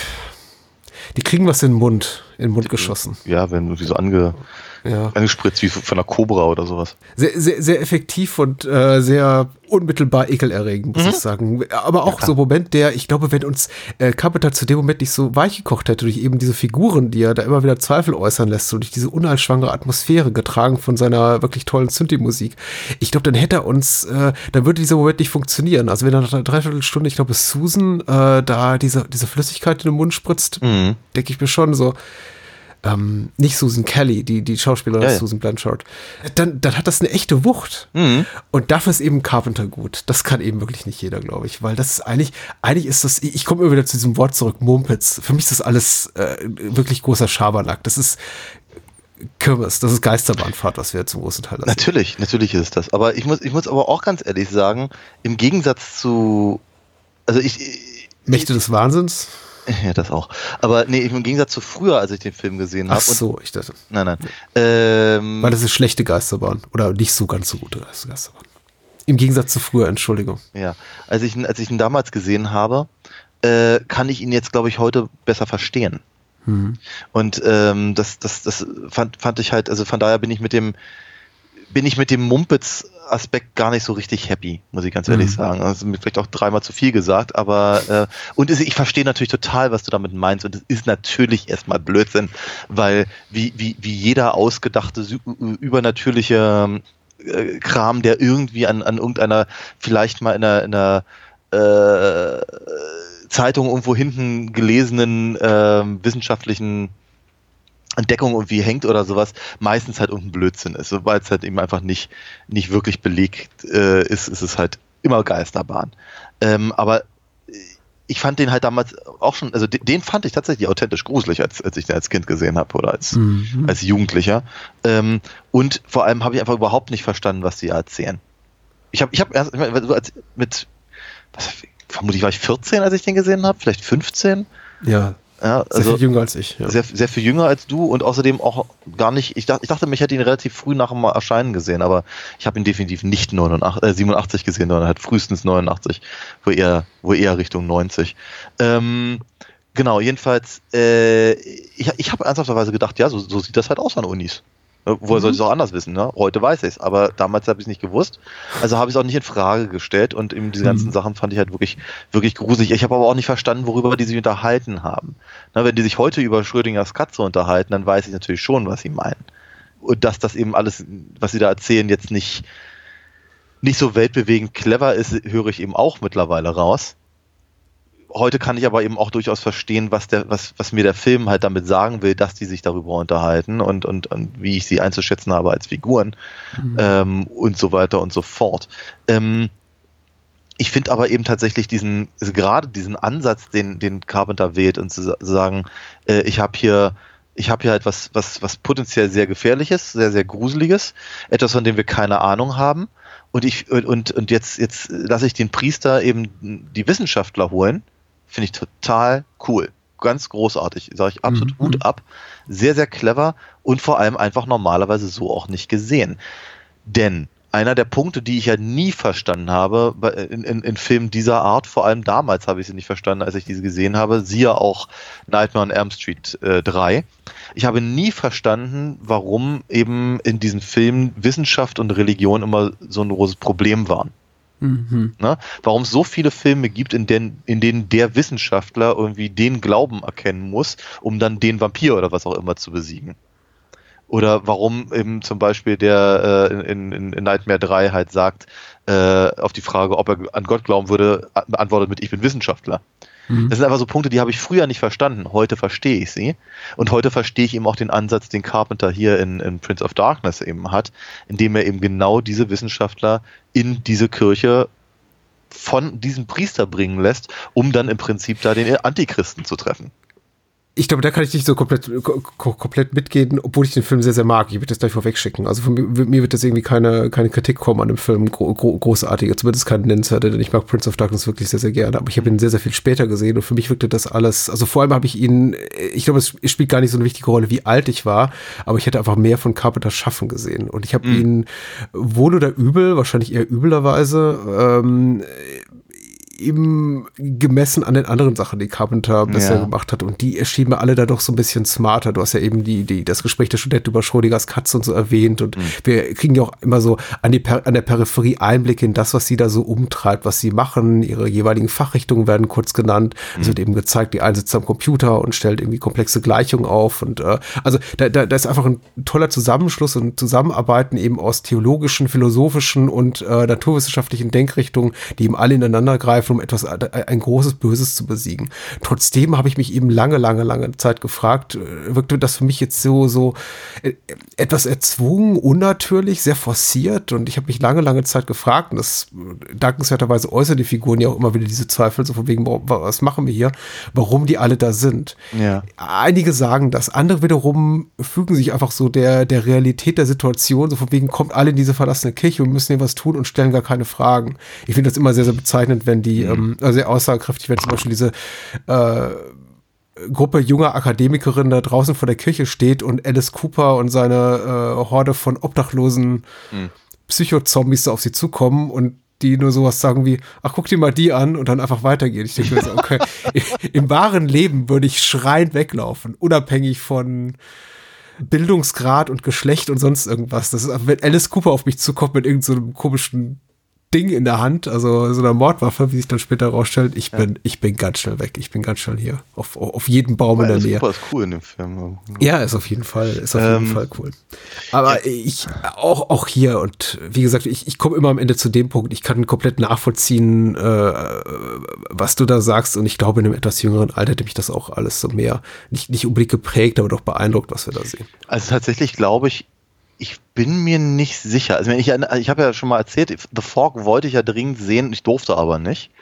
Ähm, von daher glaube ich, dass ich zu dem Zeit, als ich Prince of Darkness gesehen habe, ich glaube, der einzige Carpenter-Film, den ich bis zu diesem Zeitpunkt gesehen habe, habe und nicht einfach davon gehört habe, war äh, Escape from New York. Ja, geht mir auch so. Also Also Escape from New York wollte ich sagen, dass das so der Erstkontakt mit Carpenter war. Ich glaube aber auch, weil es der Carpenter war, der am häufigsten im Fernsehen lief. Wir hatten ja noch Video, aber ähm, genau, so, aber dennoch, also ich meine, ich war halt total heiß drauf. Ne? Ich, Mhm. ist, es- ist es natürlich auch so, dass er, also ich glaube, ich die die die Plakate für für ähm, äh, für Prince of Darkness mit diesem mit diesem verzerrten Kopf und so drauf, das lila grün mag ich mich in, in, in, in, in Plakat. Ja, ja, ja. Äh, das, das, das hing halt bei uns hier in den Litfaßsäulen. Das heißt, ich habe das immer gesehen auf dem Weg zur, zur, ähm, zur Schule. Und ähm, das fand ich schon spannend. Ich wollte diesen Film halt irgendwie dringend sehen und, und, da das, und dann konnte ich ihn halt irgendwann sehen. Und ich glaube, es ist eben auch so ein Fall von der musste ja dann gut sein. Ja, wenn man sowas was so, so dringend sehen will und dann, dann konnte sowas ja nicht enttäuschen. Aber ähm, der Film hat mich auch, glaube ich, bis, bis heute nicht enttäuscht. Also, weil äh, ist eben auch wieder ein Film, der sich sehr viel Zeit nimmt Mhm, bis, mhm, er, bis er dann irgendwann zu seinem, zu seinem Punkt kommt. Ähm, und ähm, ich gebe ich geb dir dahingehend recht, dass ich eben auch ehrlicherweise nicht so ganz so sicher bin, ob ich eben die, die derberen Momente wirklich so brauche. Wobei diese derben Momente gehen bei mir schon durchaus echt ans, ans Mark, ja, wenn hier, Ja, ja. wenn hier äh, Wyndham, also Rod Grassmere, der, der interessanterweise, was hat der, der hat doch irgendwas gemacht in dem, der, der war irgendwie Teil der Crew tatsächlich. Ja, ich, ich las seinen Namen nochmal. Ja, jetzt hat sich viel gemacht, genau, Frank Winter. Ja, hm. Ja, aber äh, er hatte, er hatte, er, hatte was in der, äh, bei, bei der Crew vom, von eben jetzt hier äh, Prince of Darkness hat er gemacht, deswegen. ja, ich meine, er hat vor der, vor der Kamera nicht viel getan. Achso, so meinst du Ja. es. Okay, genau. Ähm, ja, jedenfalls, äh, aber wie, wenn der, wenn der da in sich zusammenfällt, Mhm. getrieb, getrieben von, von, von, von äh, Insekten, Käfer, Mhm. Krabbel, das ist schon unangenehm. Ich habe ich hab normaler, ich hab, ja. ich hab normalerweise nicht so ein Problem mit Krabbelzeug. Ähm, äh, also sagen wir mal so, die Maden da, lecker finde ich sie nicht, ja, aber ich finde sie auch nicht, ich finde sie auch nicht so unangenehm, wie, glaube ich, der Film möchte, dass ich sie finde. Ja, ja. Und, ja. äh, und so, ich glaube, ich fand es tatsächlich unangenehmer damals, als ich eben das auf der schrecklichen VHS gesehen habe und nicht wusste, was da wirklich krabbelt. aber äh, genau, so grund, aber gru gru grund, grundsätzlich gesagt. Ähm, aber wie, wenn der da eben tatsächlich auseinanderfällt, das ist schon cool. Also schon, schon eine wirklich unangenehme Szene. Und aber noch viel unangenehmer sind dann eben so diese Kleinigkeiten, wenn eben Alice Cooper halt hier Tom Bray auf, aufspießt und der da irgendwie quasi auf dem auf dem, auf dem Gestell da hängen bleibt. Mhm, mhm. Das ist, das nicht die Tatsache, dass er irgendwie erstochen wird und dann das Blut rausspritzt, sondern eben, dass er da irgendwie offenkundig tot nicht mehr umfallen darf. Das fand ich halt unangenehm. Sieht so aus wie ein in der Mitte durchtre äh, durchtrenntes Fahrrad, Ja, an, so, ja. Mhm. dessen Ende so eine Lanze ist und ist offenbar auch ein Requisit aus Alice Coopers Bühnenshow, habe ich gelesen. Ja, ja, er hatte, er hatte zeitweilig hat er sich ja immer, immer auf der Bühne umbringen lassen. Ja.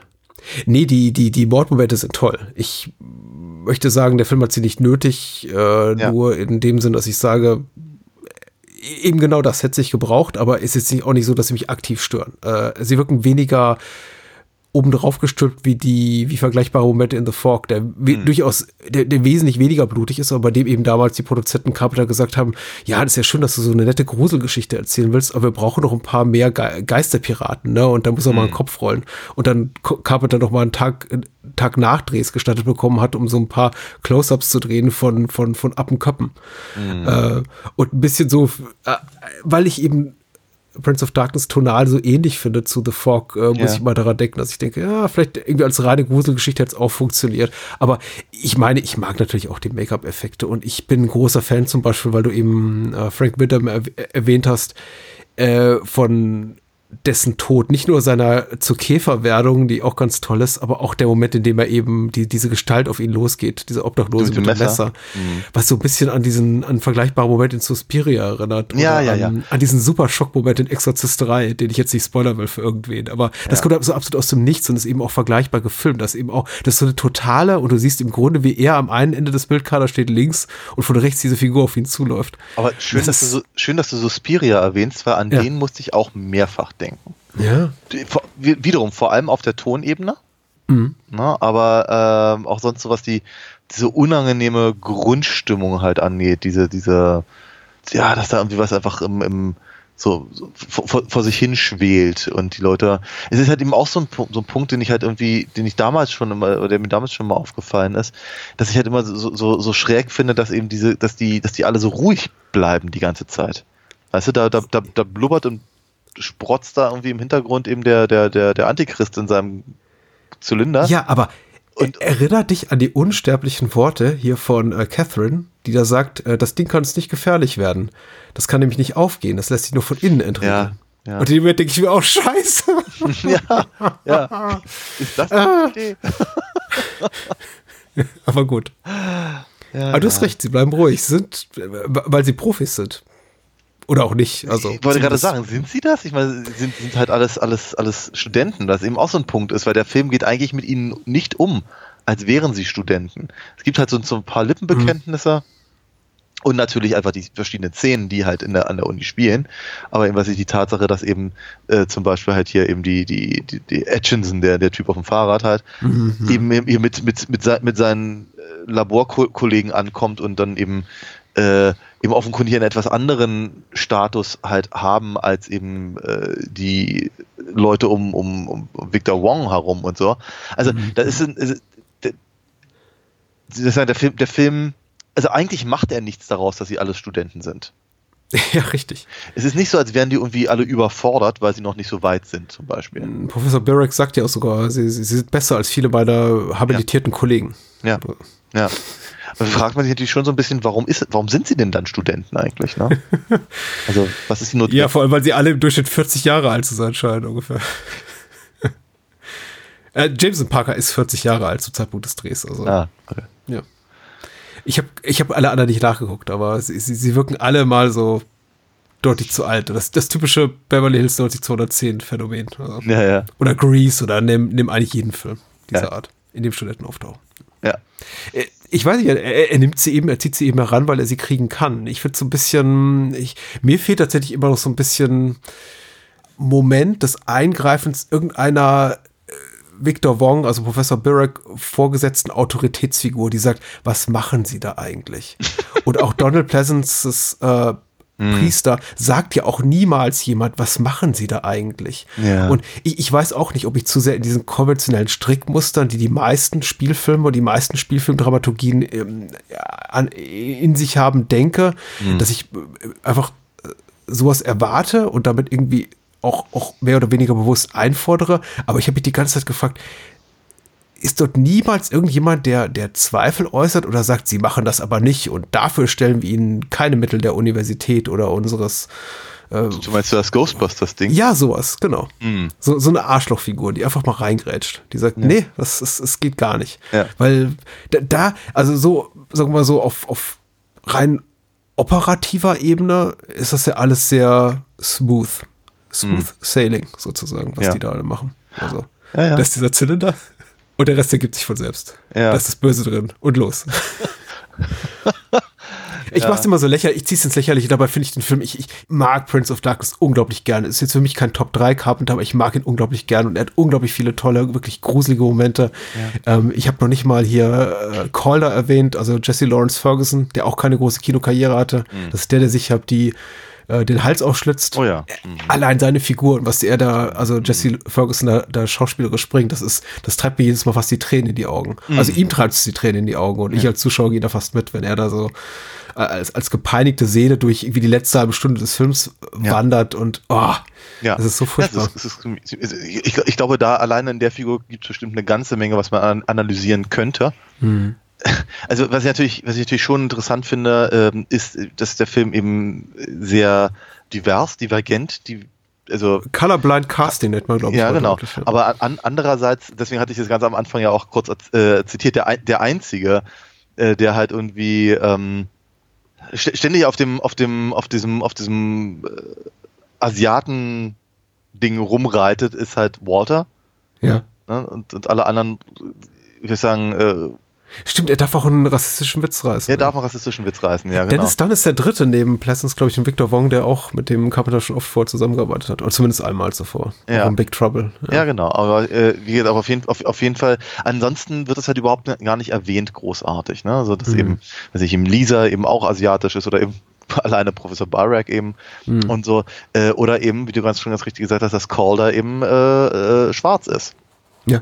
Wird eben gar nicht wirklich großartig erwähnt, aber die Tatsache, dass er schwarz ist und da eben als, als, als quasi versklavte Seele durch die Gegend rennt und darüber eben offenkundig nicht sehr, sehr glücklich ist, gibt dem Ganzen schon natürlich eine, eine, eine, eine äh, diskutierbare äh, Dynamik. Und vor allem singt er zuvor Amazing Grace. Auch das, ja. Also es ist, das ist schon, dass, dass er eben offenkundig eben versucht, eben da rauszukommen, indem er sich halt die, die, äh, lieb- lieber eben die, die Kehle durchschneidet, was ja, Ja. nicht funktioniert. Na, also das ist schon, also da, da ist schon noch, noch eine Menge mehr drin, auch wenn es eigentlich vielleicht gar nicht, gar nicht äh, sein sollte oder ge- geplant war. Oder eben auch einfach nur äh, deutlich gesagt wird. Na, aber Ja. es ist da. Ist schon interessant. Ja, ist auf jeden Fall da. Ich, ich habe mich jetzt auch beim Wiedersehen gefragt, ob sich Carpenter hier und da nicht manchmal selbst ein Bein stellt, indem er eben manchmal sehr, sehr vordergründigen Horror bietet. Du hast ja schon diese ganze Käfer, Würmer, Ekelnummer, also diese sehr offensichtliche, auch, möchte ich behaupten, relativ uninspirierten Aspekt oder Art und Weise, Horror inszenieren oder etwas, äh, ein, ein, ein, ein Gefühl des Ekels beim Zuschauer vorzurufen, an, an, angesprochen. Ich muss sagen, es ist hier unterwirkungsvoll. Wie gesagt, also später hier, wenn, wenn, wenn Windham stirbt und er zu, zu, zu Käfern wird, mhm. wunderbar. Bis dahin frage ich mich eben auch die ganze Zeit, ja, okay, ja, sind Würmer, ne? Also, ja. Mhm. Ähm, und dann eben ganz schnell den Bruch macht und zu solchen Momenten kommt wie mit Calder, der dort wirklich ja. erfüllt von Trauer und Pein und Schmerz die Gänge, Korridore runterwandert und Amazing mhm. Grace äh, von sich kippt und dann in einem Herzzerreißmoment sich selber die, die, die, den, den Hals aufschlitzt ähm, ja. im, im Beisein seiner Kommilitonen. Das ist ja. so, da, da stoßen schon ganze Filmwelten oder sagen wir mal so äh, äh, verschiedene Herangehensweisen, Methodiken, Horror zu inszenieren aufeinander. Und mhm. irrsinnigerweise funktioniert das ganz gut, weil ja. ich, ich, sie sich irgendwie gegenseitig äh, befeuern, habe ich so den Eindruck. In mhm. dem Moment immer, wenn du denkst, so, ja, jetzt wird es mir dann doch ein bisschen zu vordergründig, offensichtlich, ja. schmeißt eben Carpenter mit eine, eine neuen Szene, einer unerwarteten Handlung, ein, so, so, so ein Schraubstock ins Getriebe und ja. bringt das Ganze eben mal kurz zum Stocken. Auch ja, indem er zum Beispiel die Figur, die wir als Love Interest unseres relativ stereotypen Leading Man, also zumindest tritt er so auf, ist dann aber eben ja. nicht ein solcher, wie der, wie der Film dann später offenbart. Und, und sein Love Interest, also Catherine äh, Danforth, ähm, ja, sterben lässt. Mhm. Und eben hier und da und immer wieder äh, komplett gegen unsere Erwartungshaltung geht, was ja, jetzt als nächstes wird, passiert. Wird sie nur, nee, weil sie wird doch nicht einfach nur ein Opfer, sie ist doch diejenige, die im Prinzip die Welt rettet. Stirbt sie nicht am Ende? Naja, sie opfert sich, damit das, damit das Böse nicht, Ach nicht so, durch den Spiegel ja, rauskommt. Ja, ja, ja, natürlich. Aber äh, dieser Moment kommt so schnell und so schockierend. Ich empfinde ihn immer wieder als schockierend, auch wenn ich es ja, das, das auf jeden Fall. erwarten ja, sollte. Ich habe tatsächlich, muss zugeben, wieder vergessen, wie sie umkommt. Aber als es dann passiert und sie ja. quasi genau in diese, in diese Parallelwelt stürzt und quasi ja, genau. ja, ausgeschlossen wird von unserer und damit einfach ja. stirbt in eine in, ins Nichts, in ewige Höllenqualen, wohin auch immer dieser Weg führt, da, mhm. da stürzt, dann denke ich mir schon so, ups, das mhm. hätten sich die wenigsten getraut. Ja, ist absolut, so absolut richtig, ja. Und der Film ist aber voll mit, voll mit solchen äh, Dingen, wenn er eben im Prinzip einfach, keine Ahnung, so die, die, die, die, die gruselige Stimmung äh, eigentlich nur einfängt und eben Leute, die dann irgendwie mit starrem Blick auf dem, auf dem, auf dem Computer rumtippern, äh, mhm. bringt und dann aber eben auch gleichzeitig dann wieder ähm, eben äh, die, die, die, die, die, die schlurfenden Obdachlosen da äh, zeigt. Das sind einfach Unterschiede. Mhm. Ähm, äh, und der Film lebt, lebt glaube ich, von diesen Dichotomien. Ich meine, ganz ehrlich, dem ganzen, der ganzen Geschichte liegt etwas solches zugrunde. Weil sie sagen ja, dass im Prinzip das, was da, was da äh, in diesem Zylinder vor sich hin wirbelt, ist ja im Prinzip nur der, der, der, der, der, der Sohnemann von einem, von einer Antigottheit. Ja, ja. Das war durch das Parallele ne, das Parallele, das dann eben auch in dem Spiegel zu finden ist. Also diese, diese, diese er, er, er, spiegelt sehr viel. Die Figuren, ne, hier Victor Wong und Donald Pleasants Figuren sind gespiegelt ähm, und und äh, die äh, eben wie diese ganz, also direkt die ganze Spiegelgeschichte, die, die, der Horror, den er, den er reinbringt, ist halt sehr, sehr mhm. äh, äh, gegenübergestellt und all das, und das macht der Film halt die ganze Zeit. Und das ist schon, das ist schon, ist schon interessant, dass das eben so ein, so ein, so ein durchgehendes Thema ist, das sich da, da, da zieht. Ähm, und äh, sagen wir mal, man könnte natürlich sagen, dass halt so auf die Art und Weise so für jeden irgendwas ist dabei und so, aber ich habe schon das Gefühl, das ist ein Plan. Ja.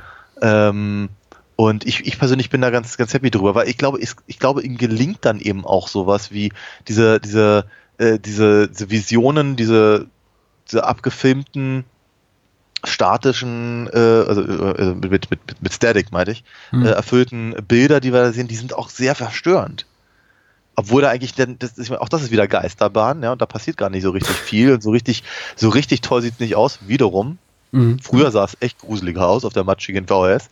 Ähm, und äh, aber die Tatsache, dass man eigentlich nie genau weiß, wann kommt das, und das ist ein bisschen verstörend, das ist unangenehm, das ist ein komisches Bild, komischer Ton, man ja, weiß nicht, was ja, es also ja. bedeuten hat, das ist schon, ugh, Ne? Und so, und dann, dann als, als, als nächstes haben wir dann halt wieder, äh, äh, keine Ahnung, diese, diese, diese Panik, wenn eben Walter versucht, aus diesem Betstuhl äh, oder sowas da auszubrechen und, und, und also, ja, der Film ist voll von diesen Gegensätzen. Ja, und ich glaube, um das zu machen, was Carpenter hier macht, ich finde auch gut, dass du diese, diese, diese Videobilder noch mal erwähnt, dass die dann gegen Ende zu uns präsenter werden. Dafür braucht es eben dieses Maß an künstlerischer Freiheit, was ihm damals hat dieser Produktionsstil eingeräumt hat, ja. äh, von Seiten des Studios, die eben gesagt haben, hier, du, du hast zwar relativ kleines Budget nur, aber dafür eben komplette künstlerische Freiheit. Mhm. Und ich finde es fast ein bisschen schade, dass er in den Jahren danach die nie mehr so wirklich in dem Maße genutzt hat, weil man schon ja. merkt, ich möchte jetzt, äh, wie gesagt, ich, ich, ich pack Prince of Darkness nicht in meine Top Carpenter Top 3 oder Top 5 wahrscheinlich nicht, obwohl ich ihn sehr, sehr gerne mag. Aber was jetzt so das Formale nicht unbedingt, aber das Erzählerische betrifft und stellenweise auch hier und da betreffend die Filmästhetik, ist der Film schon so mutig wie kaum ein zweiter von ihm. Also ja. er macht hier einfach wirklich teilweise sehr, sehr wagemutige Sachen, bei denen, oh ja. glaube ich, ein ja. weniger routinierter, weniger auch von sich selbst überzeugter Filmemacher schon ins Zweifel gekommen wäre, ob das Auf das Richtige Fall. ist. Auf der, auf der visuellen Ebene, äh, wie wir es jetzt gerade äh, hatten, ähm, auf der erzählerischen aber auch und eben auch auf der Plot-Ebene ebenfalls. Ich finde das schon cool, dass ja. er, dass er eben sagt, und das hatte ich vorhin ja versucht, und als ich manchmal etwas, etwas länger monologisierter, ähm, versucht ich das ja schon reinzubringen. Ich finde es schon klasse, dass er sagt, ich, ich nehme hier einen, einen, einen atheistischen Wissenschaftler, der aber trotzdem, sagen wir mal, so eine naja, ich meine, vermutlich, weil es Victor Wong ist, ist es vermutlich so eine Art fernöstliche, fernöstlicher Mystizismus oder sowas, reinbringt, um halt wissenschaftliche Konzepte zu erklären. Ich versuche das jetzt gerade mal in einem Satz zusammenzufassen. Ja. Ähm, äh, aber eben grundsätzlich erstmal abgeneigt ist, sagen wir, den, den, den, den klassischen Lehren von, von, von äh, Religionen, wie, glaube ich, deutlich wird, äh, dass, dass der aber am Ende halt überhaupt nicht mal mehr zweifelt an der, an der, an der Präsenz und der Existenz einer, einer solchen Macht wie eben diesem, diesem, diesem Satan-Antichrist-Zeug. Mhm. Äh, und das aber gleichzeitig dann eben den Priester, nämlich Donald Pleasance halt nimmt, der eben äh, quasi, sobald er da irgendwie auftaucht, sagt, und wie alles, was wir euch jemals in den letzten 2000 Jahren erzählt haben, war eine Lüge. Ja, und wie konnten wir das nur tun? Und das ist alles ganz schrecklich. Und, mhm. äh, und, und so, dass der eben letztendlich auch komplett ver verzweifelt und eben sich, sich sein, von seinem Glauben abwendet. Ja, dass er das letztendlich immer, am, am Ende flüchtet er sich dann praktisch in das, in das Lesen der Bibel und es bringt ihm halt gar nichts. Hm. Ja, was ihm was bringt, ist der, ist die Axt, die da rumliegt. Hm. Ja, und das, sind, das ist schon, das ist schon interessant, dass er eben auch da wieder, wieder so, so, so, so, so, eine, so eine Umkehrung schafft in den, in den, in den klassischen Rollenbildern von solchen Figuren. Und, und Donald Pleasance hat ja nicht mal einen Namen. Ja, ja, nur der, der, der, nur The Priest. Ja. Ganz, ganz ehrlich, ich habe ich hab lange Zeit gesagt, ich hatte, ich, ich dachte immer, dass Prince of Darkness der letzte gute Carpenter-Film sei. Und ich vergesse dabei immer, dass, dass, dass sie Leben und, und äh, äh, Jagd auf einen Unsichtbaren danach rauskam. Ja. ja. Und ehrlicherweise bei, ähm, in The Mouth of Madness, da hatte ich ja auch viel Spaß dran. Ja, und das ist also. Und ganz ehrlich, Escape from LA hat eben auch so seine Momente. Ja, okay. Ja? Er ist, er, ist, er, ist, er, ist, er ist nicht so schlecht wie sein Ruf, aber er ist natürlich auch nicht so gut wie die Klapperschlange.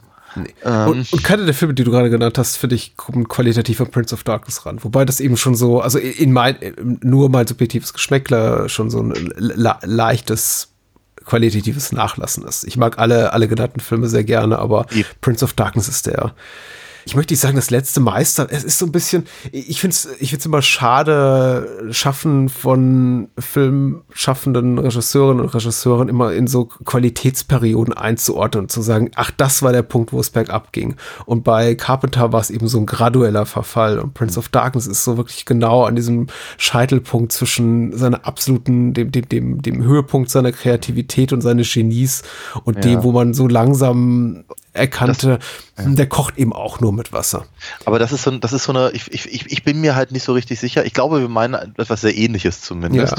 Ja. Ähm, äh, aber ich bin mir zum Beispiel überhaupt nicht sicher, ob dieser, also so, so wie ich es aus dem Fandom halt irgendwie mitbekomme, so diese, diese Weisheit, ne, dass, dass halt äh, Carpenter halt bis zu dem und dem Punkt ja ob das bei manchen halt die Leben ist oder bei anderen Big Trouble oder wo auch immer, ja. Äh, bis, da, bis zu dem Zeitpunkt war er der Meister, danach war er eigentlich nur noch Grütze.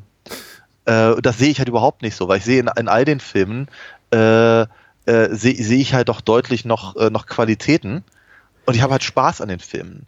Und ich habe irgendwann habe ich mal hier Vampires gesehen und den fand ich auch immer noch zumindest Den hab ich äh, im Kino spa- gesehen, ja. ja, ich fand den zumindest, zumindest spaßig. Ja, also ich fand na, qualitativ natürlich, ich, ich gebe natürlich schon unumwunden zu, dass, äh, dass die Filme eine andere Qualität haben und dass mir andere Sachen vielleicht besser gefallen. Und ich meine ganz ehrlich, Jagd auf Un Unsichtbaren fällt so raus aus der ganzen Nummer, dass es vermutlich, also mit sowas wie Halloween oder sowas kann man ihn sicherlich nicht vergleichen. Ähm, äh, ich muss ganz ehrlich sagen, danach habe ich aber auch nicht mehr viel von ihm gesehen. Er hat ja auch nicht mehr viel gemacht. Also Ghost of Mars zum Beispiel habe ich nicht gesehen. Der, der, der ist schrecklich. Ähm. ich glaube, ich glaube, die meisten Leute, wo- worauf man sich einigen kann, ist, äh, und da- bin ich ein bisschen anders gepolt, weil ich habe in The Mouth of Madness nicht so wahnsinnig viel Spaß. Und die meisten sagen, bis inklusive In the Mouth of Madness ist äh, Carpenter äh, immer sehr gut bis gut. Und dann kommt eben das Dorf der Verdammten, also das Remake, dann kommt Vampires, Ghost of Mars, Bodybags und ich habe seinen letzten Film auch mittlerweile gesehen, The Ward. Und Ja. also der hat bei mir schon mittelgroße Schmerzen ausgelöst. Aber ganz ehrlich, wer so ein reichhaltig geschaffen hat über einen Zeitraum von, möchte ich mal sagen, 15 Jahren Tops, ist äh, total fein raus in meinen Augen. Also ich meine, also wenn wir sagen könnten, wir haben uns irgendwie so, äh, jeder von uns, nicht nur wir beide, sondern jeder da draußen, wir haben uns 10, 15 Jahre lang auf einem kreativen Höhepunkt bewegt und eigentlich kaum was anbrennen lassen, dann bin ich total fein damit. Also das ist, Mhm. muss erstmal einer nachmachen. Von daher Ja. kann nicht jeder Stanley Kubrick sein. Und selbst der ne, Ja, also wurde auch äh, spätestens ab Full Metal Jacket nicht mehr besonders geliebt.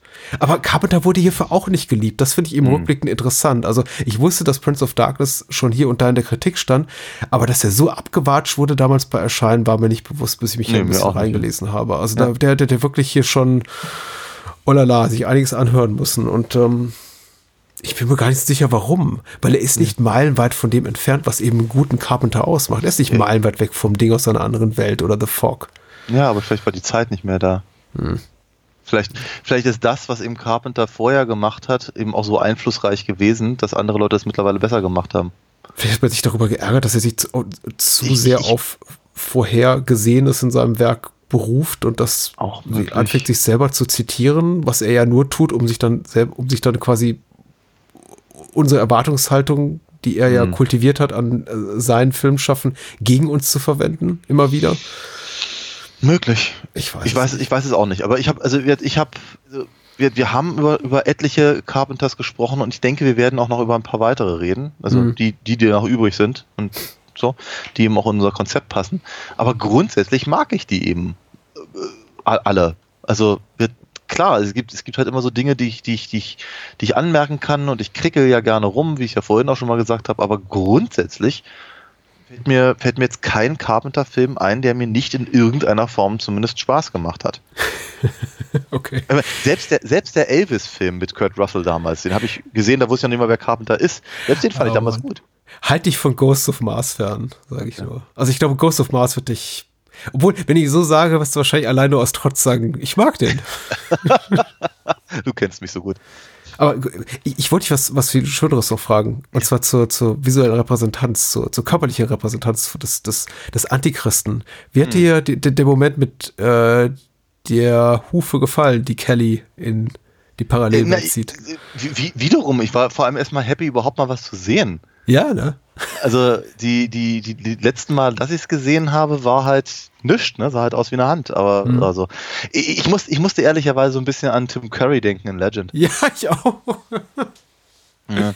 Ich fand aber gut, dass uns tatsächlich Carpenter diesen Brocken noch so auf den letzten Metern hinwirft, weil bis dahin ist es ja alles nur, ich möchte nicht sagen hören sagen, aber eben sehr, sehr viel mit Glauben verbunden. Das ist ja ein sp- spiritueller Film. Wir müssen eben, da blubbert viel und da wird eben viel gespuckt und gereiert und Leute sind besessen und blubbern auf und wie auch immer. Aber wir sehen ja das Böse nie wirklich. Und ich war sehr dankbar für diesen Moment und ich bin immer wieder dankbar für diesen Moment, wenn wir dann eben wirklich so diesen Hufe Ja. da sehen und nach, nach äh, und, und, und Kelly danach greift und eben darüber gezogen wird durch den Spiegel. Das, das brauche ich einfach. Ja. Ja. Ich fand die Idee mit den Spiegeln tatsächlich ganz cool. Ich finde Ja. find, find auch, also äh, da- fand das nämlich auch, auch, auch das ist so wahnsinnig clever gemacht, ne? dass eben, dass eben äh, Calder da eben vor diesem Spiegel steht und, und, und wie sich selber an, anguckt und äh, mal, mal lacht, mal weint. äh, alles in allem sehr, sehr, sehr psychotisch wirkt.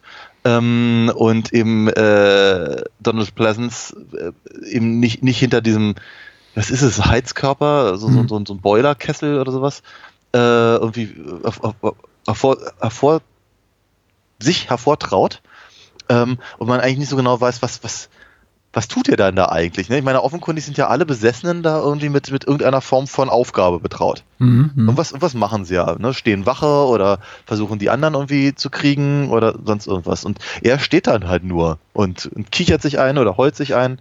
So, und dann, dass dann eben im Prinzip die Auflösung kommt, dass der im Prinzip das gefunden hat, was eben sein, sein, sein Chef quasi gesucht hat und er durch Zufall in dem Schminkspiegel äh, entdeckt. Das fand ich schon clever. Das fand ich cool. Und ich fand auch diese, ich fand, ich finde auch, fand auch überhaupt diese Idee, dann praktisch das Paralleluniversum über diesen Spiegel zu lösen. Ja. Nochmal, nicht total originell. Tausendmal gesehen. Aber äh, sehr, sehr effektiv und irgendwie einigermaßen logisch und dass der Film eben auch genau auf dieser Note endet. Mhm. Also etwas, was, was, was bei mir tatsächlich ähm, äh, hängen geblieben ist. Ja. Also wir sagen, das, das war, das war etwas, äh, nur habe ich den Film auch bestimmt 15 Mal oder was gesehen, damals zumindest, und seitdem aber auch seit 20 Jahren nicht mehr. Mhm. Ähm, und, äh, oder noch länger. Und ähm, aber, aber eben diese, diese, diese Spiegelnummer, dass das, das äh, hatte eben einen deutlichen Einfluss auch auf also ich glaube, der beste Horror, äh, Horror in diesen, in diesen Horrorfilmen ist ja, dass wenn du, dass, wenn du dich danach nicht mehr traust, in den Keller zu gehen. Ja, ja, ja, ja, ja. ja oder, oder, oder irgendwie, äh, äh, weiß nicht, eben nicht, nicht mehr, nicht mehr die Friedhofsmauer passierst oder sonst irgendwas. Mhm. Ja, oder eben einfach ein unangenehmes Gefühl hast, wenn du in den Spiegel guckst. Mhm. Was übrigens der Grund ist, warum ich mich vor dem, vor diesem Film mit, äh, mit Kiefer Sutherland immer ferngehalten habe. Oh, das ist aber auch nicht gut. Ja. Also Mirrors. Ja. Aber, aber, aber, die, aber die Idee dahinter, dass im Prinzip so ein, so ein, so ein, so ein, so ein Alltagsgegenstand, Mhm. den, man, den man halt dringend braucht, natürlich auch jeden Tag, äh, zu so einem, zu so einem, zu einem, so einem Horrorobjekt wird, das ist schon was, was ins Eingemachte geht. Mhm.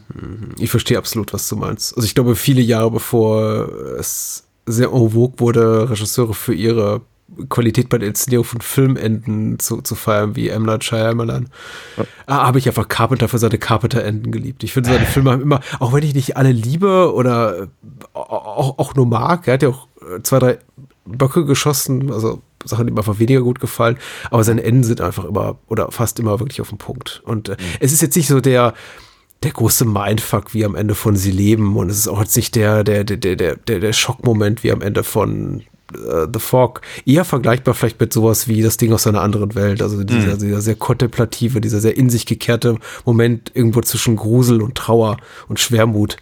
Aber äh, ich finde auch hier super auf den Punkt. Ich liebe das. Und du hast ja recht, das, der effektivste Horror ist eben der, der nicht endet mit dem Abspann, sondern der in deinem Kopf dann weitergeht und du mhm. dir denkst, äh, okay, das war jetzt mhm. nicht so super befriedigt, aber ja. ah, you got me, Carpenter. ja. Super, ich, ich, ich mag den. Freue mich über die beiden Filme heute Abend. Das war, war ist eine schöne Auswahl. Und passt doch irgendwie doch gut zusammen, obwohl sie eigentlich das eher mhm. so dem, dem Zufall geschuldet ist, dass wir über die beiden sprachen heute. Richtig. Aber ich mag, ich mag sie auch äh, durchaus beide sehr gerne. Ich glaube tatsächlich, ich würde mich eher wieder dem, dem, dem, ähm, dem, dem, dem Fürsten der Dunkelheit äh, nochmal zuwenden in ein paar Jahren. Ähm, äh, weil, weil der eben auch so, wie soll ich sagen, ich glaube, der plätschert noch, noch ein bisschen mehr vor sich hin aber ich kenne den auch nur so. Ich habe ihn halt lange Zeit so geguckt. Ähm, aber ich glaube, ich glaube, der bietet mir auch noch einfach noch, noch ein paar andere Punkte, wo ich irgendwie meine Zähne reinschlagen kann, wie ich es eben jetzt gerade in dem Gespräch gemerkt habe. Viele von den Sachen, die ich gesagt habe, sind mir, sagen wir mal, die sind mir nicht beim Gucken eingefallen, sind jetzt, jetzt mir eingefallen, als ich angefangen habe, darüber nachzudenken. Ja, aber Daniel, deswegen rede ich ja auch so gerne mit dir, weil es mir genauso geht. Weil ungefähr 50 Prozent der Sachen ich mir hier nicht notiere. Was ich mir notiere, sind irgendwie so ein paar Zitate. Ja wie äh, Confirmed Sexist and Proud of It, was äh, hier Jameson Parker, also Brian zu Beginn sagt, aber die wirklich guten Gedanken, die mhm. stottere ich dann auch nur raus. Die kommen mir, während ich mit der Rede. Ja, wir kommen im das Club. Das dir zu verdanken. Ja. Genau, aber auf jeden Fall, ähm, nee, beides, beides wirklich sehr, sehr gute Filme. Genau, und sie stehen ja auch nicht in Konkurrenz zueinander. Also wir müssen ja. überhaupt nicht sagen, der ist besser als der andere. Guckt Absolut. sie beide. Ja, ja. Äh, was machen wir nächste Woche? Es gibt Ja, eine kleine nee. Bonusfolge. Nächste Woche, genau. Nächste Woche haben wir vor allem was für, für all unsere lieben äh, Freunde und Kollegen, die uns unterstützen bei Patreon. Und Äh, Steady. Und Steady, natürlich. Und Steady. Ich vergesse es immer, ich weiß aber auch nicht, warum. Natürlich, natürlich Steady. Genau. So, jedenfalls haben wir was ganz Tolles für alle Leute hinter der Paywall. Haha. Und zwar reden wir über den IMDb-Film, oder den, den Film mit der größten IMDb-Punktzahl überhaupt. Äh, wir reden über die Shawshank Redemption. Die Ja. Verurteilten nach Stephen King. Genau, den besten Film, wo gibt, mit Morgan Freeman und Tim Robbins und ja, Vielen anderen. der Knastfilm der Herzen. Ich, ich bin auch drauf gespannt. Also ich bin auf das, das Gespräch interessant. Den Film kenne ich ja schon. Aber was machen, was, wollen wir vielleicht schon mal sagen, was wir machen, nachdem wir dann äh, bei Patreon und Steady äh, über äh, The Shawshank Redemption gesprochen haben? Ach so, dass unsere Sopranos-Reihe weitergeht. Ja. Das wird natürlich die Menschen verärgern, die uns äh, nicht spenden und dann weder Shawshank Redemption hören, noch dazu sagen, ich will die eigentlich gar nicht über eine TV-Serie reden hören. Tja. Was machen wir da mit denen? Denen können wir sagen, danach, danach geht's dann wieder mit Genre-Kino weiter. Genau. Aber ich kann den Leuten natürlich auch sagen, erstens, also das erste Gespräch zur ersten Staffel von Sopranos war sehr, sehr gut, hat mir sehr viel Spaß gemacht. Äh, und vielleicht ist das ja ein Grund, tatsächlich auch mal die Serie zu gucken. Ja. Und sich dann zu freuen, dass wir darüber reden. Und zum anderen würde ich natürlich den, den anderen, die uns eben äh, noch nicht bei Patreon und Steady folgen, sagen, ihr verpasst was. Weil da reden wir dann über so eine Sachen wie zum Beispiel True Lies oder eben jetzt die Shawshank Redemption.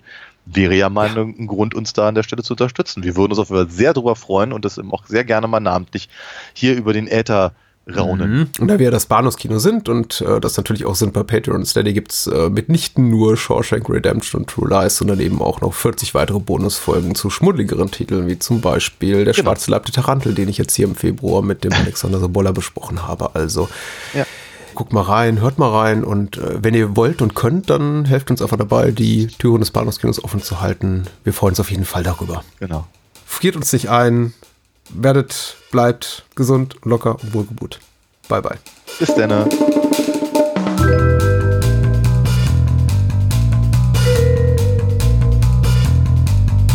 Das war's. Mehr Bahnhofskino und die Bahnhofskino Extended Edition gibt es bei iTunes, Spotify und überall, wo es gute Podcasts gibt. Kennt ihr bereits Daniels Comics? Auf alinafox.de erfahrt ihr alles rund um seine legendäre Meisterdiebin und ihre Abenteuer. Und denkt bitte daran, eure Unterstützung durch eine Patreon-Patenschaft oder PayPal-Spende sichert diesem Podcast das Überleben. Unter bahnhofskino.com findet ihr alle Möglichkeiten, uns unter die Arme zu greifen. Vielen Dank fürs Zuhören und adios.